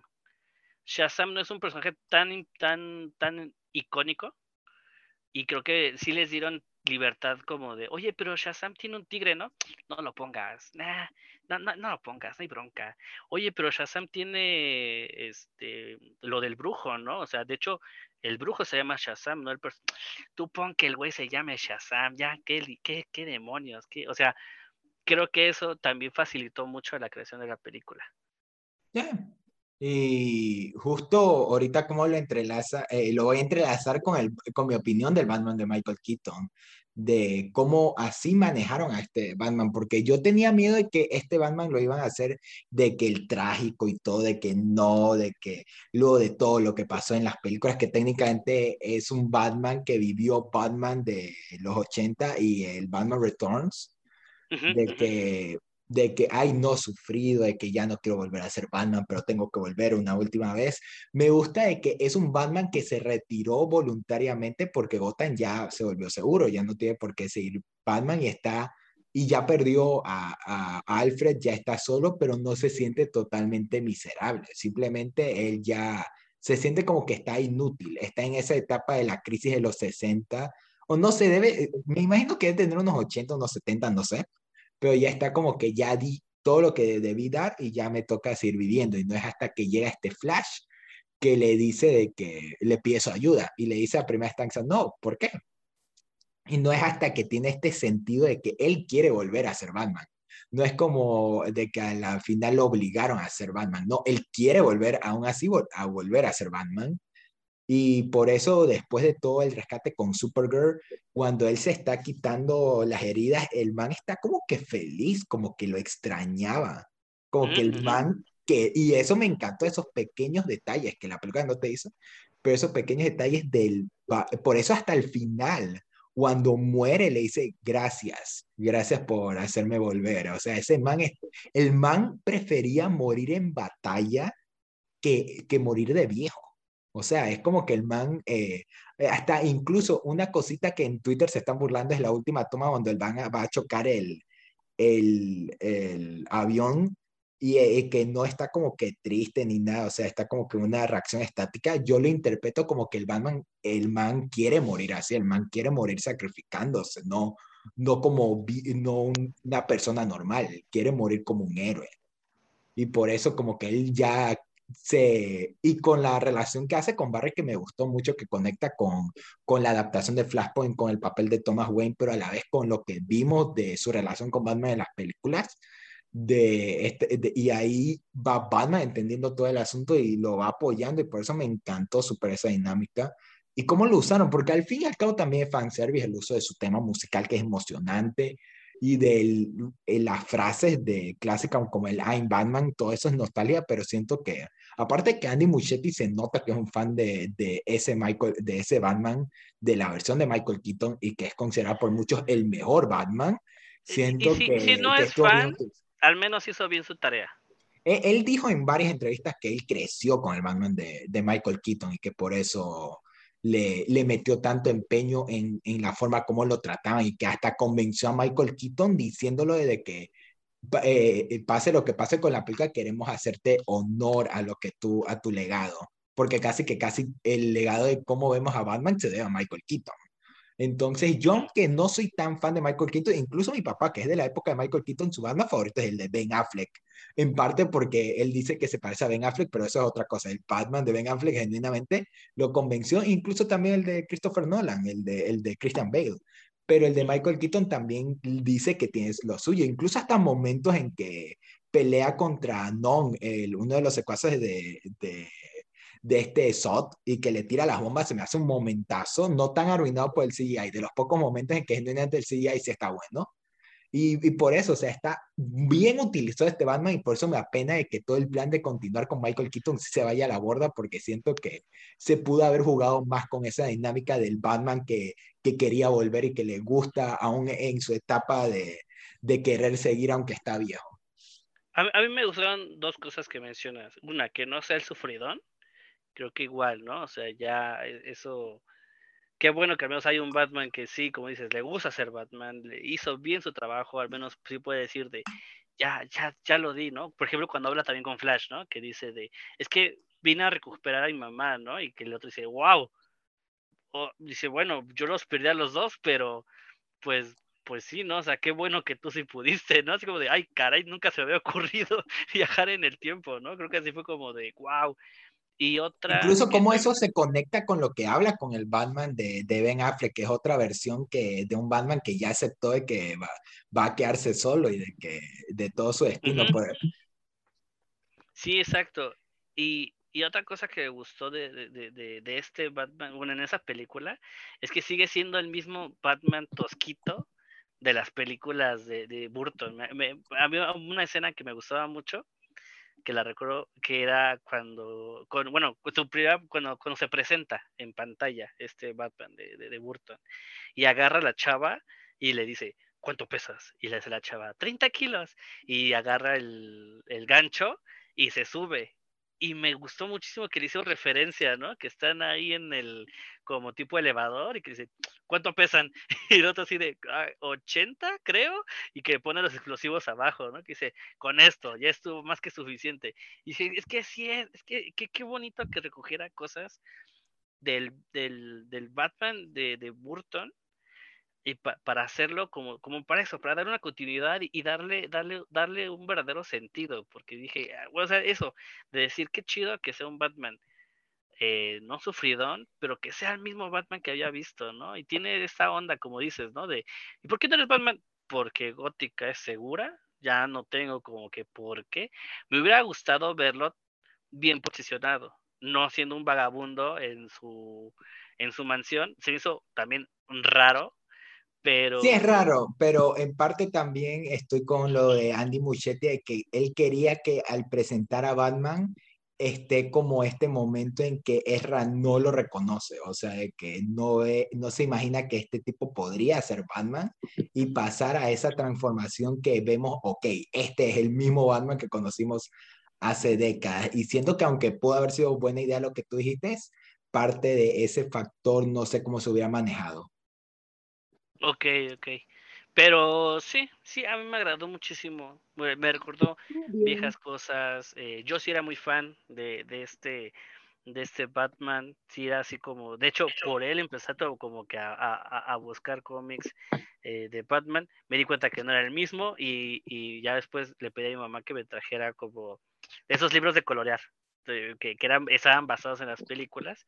Y ya con eso era muy feliz. Pero Sí, me acuerdo esos tiempos, ¿no? De, de, cuando ya empezabas a ser como el lector o cuando empezabas a conocer este mundo de superhéroes y dije, ah, qué padre. Y pues, el sacrificio así es como muy, muy de, ay, qué, qué bonito, güey. Qué pena, a mí sí me agrado. Qué pena que justo mi problema, uno de mis problemas, para mí todo el segundo acto, para mí la, el primero y segundo acto de la película están muy buenos, quitando que ah, creo que los tres concordamos que el CGI no está tan horrendo como lo hacen ver en TikTok y Twitter, pero sí está malito, sí está malito, uh -huh. sí tiene sus sí. puntos, tiene puntos buenos, otros que sí están deficientes y que limitan varios excelentes momentos, y después otros que sí están muy malos. De ahí yo sí creo que si le voy a dar en parte la razón a Andy Muchetti es en la parte de la Speedford, cuando está en, en el bucle. Ahí sí puedo entender cómo se ven, pero de ahí lo de los bebés y quizás el tercer acto, que creo que fue una decisión de dirección de arte que no terminó de pegar, pero, pero aún así. Y siento que conectándolo con eso, eh, técnicamente, ay, ya se se me fue la idea, pero o sea, algo más, así, mío, lo que de ahí me comenzó a caer un poquito como de la película, fue en el tercer acto que siento que le faltó un final tanto a Batman como a Supergirl. O sea, se nota de que ellos debían aparecer al final de la película cuando reseteran todo y de que sus últimas escenas sean ellos muriendo en la línea del Flashpoint, se sintió como que faltaba algo. Porque no siento esto como el final de todo su arco, o luego de todo lo que vivieron en la película. Y, y sí me hubiera gustado, y como que sí, de por sí sí sientes pena que la última escena de Michael Keaton como Batman sea él muriéndose. Y, o sea, imagínate cómo hubiera sido al final si él hubiera sido ese Batman que se aparecía en el no DCU y que volvía a Supergirl. Y, y que, y la verdad, verlo que lo último que quedó de ellos fue que estaban destinados a morir. Era un evento canon con Irene Spider-Verse, un evento que no se podía cambiar y que por ese factor parte fue de que Barry resetó todo. O sea, de que, ok, sí debo resetar todo. Y en parte hasta la pequeña subtrama de que, o interpretación que yo le di de que el Barry de la línea Flashpoint está enamorado de Cara y de que por eso está como que con la insistencia de que debo salvarla y con pequeñas pistas como cuando la grabo y digo, quiero que nuestros hijos lo vean, yo lo interpreté como que, como que le está sintiendo algo y no lo culpo, no lo culpo, echa esa calle, ¿qué se le puede decir? Entonces... ya, vamos a entrar al final, ¿no? ya vamos a entrar con el tercer acto. Ahora, ahorita sí, vamos a hablar del tercer acto y el final, porque aparte de que este episodio está quedando muy largo, yo sé que, eh, que todos nosotros tenemos muchas cosas de hablar del, del final, pero ¿de qué quieren mencionar primero? Bueno, rápido, saquemos, es que sé que ya lo tocaron, pero bueno, saquemos lo de los efectos especiales. En general, o sea, no están tan terribles, pero sí están feos. Sobre todo el final, sí parece, o sea, de verdad, me recordó mucho la pelea de Supergirl a la pelea de la Mujer Maravilla en la primera película, que es pelea de, de verdad videojuegos, o sea, se ve súper falso todo, o sea, de verdad, y no me gusta cuando son así, o sea, cuando quieren hacerlo más, muy veloz y como desde el punto de perspectiva, en parte, por un lado, como si, o sea, del héroe, pero como si la cámara estuviera al lado suyo, o sea, se ve muy mal, o sea, y luego todo el fondo en general se ve feo. El tercer acto sí se ve bastante mal, a mi parecer. Creo que Diciendo que fue dirección de arte que faltó. O sea, inclusive como crítica a que la gente se quejó en El Hombre de Acero que Superman y Zod pelean en edificios, vamos a mandarlos al desierto. O sea, es, que sí se ve muy raro. Todo el tercer acto, sino que se ve muy raro. Fuera del tercer acto, unas que otras escenas como los viajes en el tiempo, o sea, no me, no me encantó cómo se veía. La escena de los bebés y ciertas escenas, eh, o sea, genuinamente no me convenció. Pero los efectos no están tan terribles. De hecho, incluso mucha gente, como comenté, se queja de que ahí está al mismo tiempo que la de Spider-Verse en cines. Yo sigo, no tiene nada de malo que la de Flash también esté en cines. O sea, entiendo la comparación. Para eso, a mí lo que sí digo, o sea, ya aquí metiéndolo con calzador, pero lo que sí digo, o sea, sí, lo que sí diría que está un poquito feo que también está al mismo tiempo en cines, es, o sea, la de Transformers por el hecho de que costó menos dinero y se ve muchísimo mejor en efectos especiales, cuando tiene más efectos especiales esa película. Yo tengo la teoría de que los efectos especiales en parte salieron mal porque no podían regrabar segmentos por lo de Ezra Miller y además Warner no quería meterle más dinero a una película que de por sí se están arriesgando.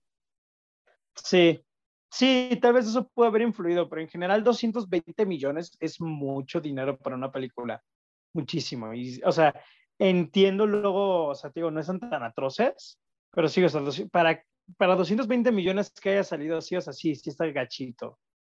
Y sí, sí, por eso estoy de acuerdo con José y creo que Benja está un poquito también como con lo que decíamos, pero Ahora sí, vamos a desatarnos con el, eh, con el tercer acto. Eh, José, como tú eras el más emocionado, inicia. Ok, o sea, la verdad tiene ideas muy buenas. O sea, yo voy a decir que a mí me gustó mucho todo esto de que de verdad, o sea, yo pensaba que el tercer acto iba a ser todo esto gigantesco y como que mucha acción, cosa que sí es, pero no pensaba que los fueran a matar y no pensaba que fuera a ser como que este evento, este evento que no se podía cambiar. O sea, y no solo es la muerte de ellos, sino la destrucción de ese mundo. O sea, que de verdad, o se fuera a acabar, o sea, que eh, el Flashpoint llegara a ese punto, que sí dije, va, estuvo chido, o sea, no pensé que iba a salir en parte bien las cosas o algo así, pero que su tipo de Liga de la Justicia o sea, improvisada eh, se muera y todos pierdan, sí, está chido. Y esa negación del Flash, como que regresando de vamos a hacerlo, vamos a hacerlo, y por qué no estabas ahí, y ya lo tengo, y como el, el bar, o sea, el del presente le dice, no, o sea, pues es que no se puede, o sea, esto es un evento y pues este como que se empieza a enojar con él porque es como de tú me metiste a esto, tú hiciste que yo hiciera todo eso, o sea, tiene ideas buenas, pero ahí va lo malo. Uno, primero, como ya mencionamos, los efectos, que creo que sí le restan. Segundo, la acción visualmente tampoco se me hace tan padre. Tercero, se me hace muy apresurado. O sea, yo salí del cine después de lo de Supergirl y yo pensé que de ahí iba a venir, o sea, aún iba a haber mucho desarrollo, o sea, aún iba a haber más. Y luego cuando vi que solo quedaba la escena del rayo y ya después se fueron a la pelea final, dije, ok, siendo que el tercer acto llega muy de golpe y no se siente tan ganado. Y después todo lo del Flash, lo del Dark Flash, es otra película. Esa cosa es una de, las es una de las peores tramas que haya visto en una película de superhéroes, quizá en general, está súper metido con calzador, o sea, tiene importancia, sí, tiene, es una buena idea, sí, es necesario para la historia, pues también en parte sí, pero está hecho con las patas, o sea, te lo ponen para que Flash quede ahí y luego hasta el final aparece un minuto y ya, dije, wow, eso está o sea, eso estuvo terrible. Incluso la teoría, ¿te acuerdas, José, cuando antes de que fuéramos a ver Shazam, tú me decías de que creías que iba a haber algún villano secreto como tal, aparte de, de las hijas de Hades que eran promocionadas como las villanas finales? Yo, yo te decía que eso no iba a pasar en Shazam, sino en Flash, de que iban a decir el general Zod es el villano, pero no va a salir o Dark Flash o Reverse Flash. Y ya fue con los funcos y las figuras que confirmaron que iba a ser Dark Flash. Y yo tenía la teoría, va a ser el Barry Joven. El Barry Joven cuando eh, la razón por la que tendrá que volver toda la normalidad es porque el Barry Joven se va a corromper y se va a volver Dark Flash. Y en parte pasó, pero yo no me imaginé la, el, el cómo pasó, el que fuera porque no, no podía cambiar el, el Flashpoint y de que era una versión de Barry del futuro donde ya seguía intentando, seguía intentando y se quedó un bucle interminable. Es una interesante versión de Dark Flash, diferente a la que hemos visto en CW. Y si Benjamin lo confirma, diferente al de los cómics, pero con cierto, incluso como Savitar, como el Savitar de la temporada 3 de Flash, de un Flash del futuro ya corrompido y todo. No, lo de Savitar está mil veces peor. Pero, este, no, no me gustó nada, pero porque la película lo hizo muy mal a mi parecer. Y luego, para mí el mayor problema de la película, esto es personal, pero ¿qué onda con lo de la salsa de tomate?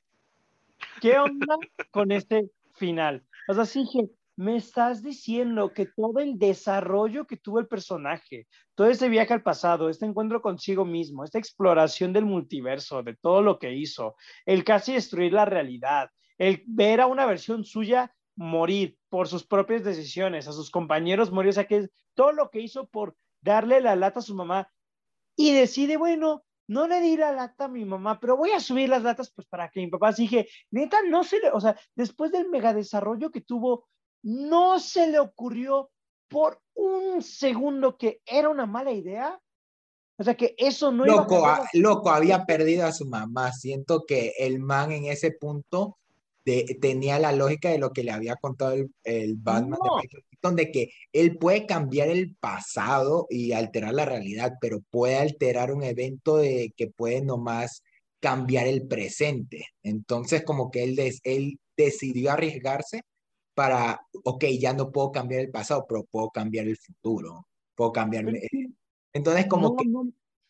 No, me convence, o sea, no me convence porque, eh, o sea, es un, o sea, el personaje tiene mucho desarrollo, o sea, como que no sé, se me hizo que hicieron eso solo para dejar muy abierto, para realmente reiniciar el universo, para decirte, no, pues mira, ya no es el mismo que vieron. O sea, se para la excusa de que aún así Barry cambió la realidad. Exacto, exacto, pero o sea, para todo lo que sucedió, sí, por si el Tefacto se siente bien apresurado, con acción muy chafa, los efectos no tan buenos, o sea, con ideas a medias, ese final siendo que termina por, por no darle la, la, fuerza que la misma película construyó en los primeros actos que estaban haciendo que funcionara, no. O sea, la verdad es que sí vi eso de la salsa y dije, no sé, o sea, no se pasen de lanzas. Dije, o sea, que, o sea, no, no, no, no me convenció. Y justo como, o sea, como dijiste, o sea, se me hace la excusa solo para decir, no, pues mira, sí cambió todo.